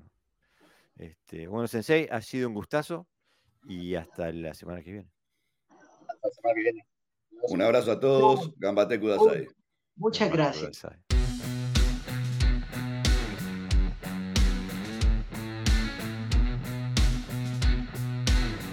Bueno amigos, eso ha sido todo por hoy. Espero que hayan disfrutado de este episodio. Les cuento que emitimos en vivo todos los sábados a las 23 horas por la página de Facebook de Podcast Hoyo y el audio lo publicamos el domingo. Si tienes ganas de participar, eres muy bienvenido a dejar tus comentarios en vivo en la página de Podcast Dojo y los leeremos eh, y los comentaremos en vivo todos los sábados a las 23 horas. Como siempre nos puedes escuchar en las plataformas de podcast, hacer como iTunes o Spotify o Google Podcast, etcétera, etcétera. Y también nos puedes escuchar en la página de mocuso.ar. Sin más, nos vemos la próxima semana.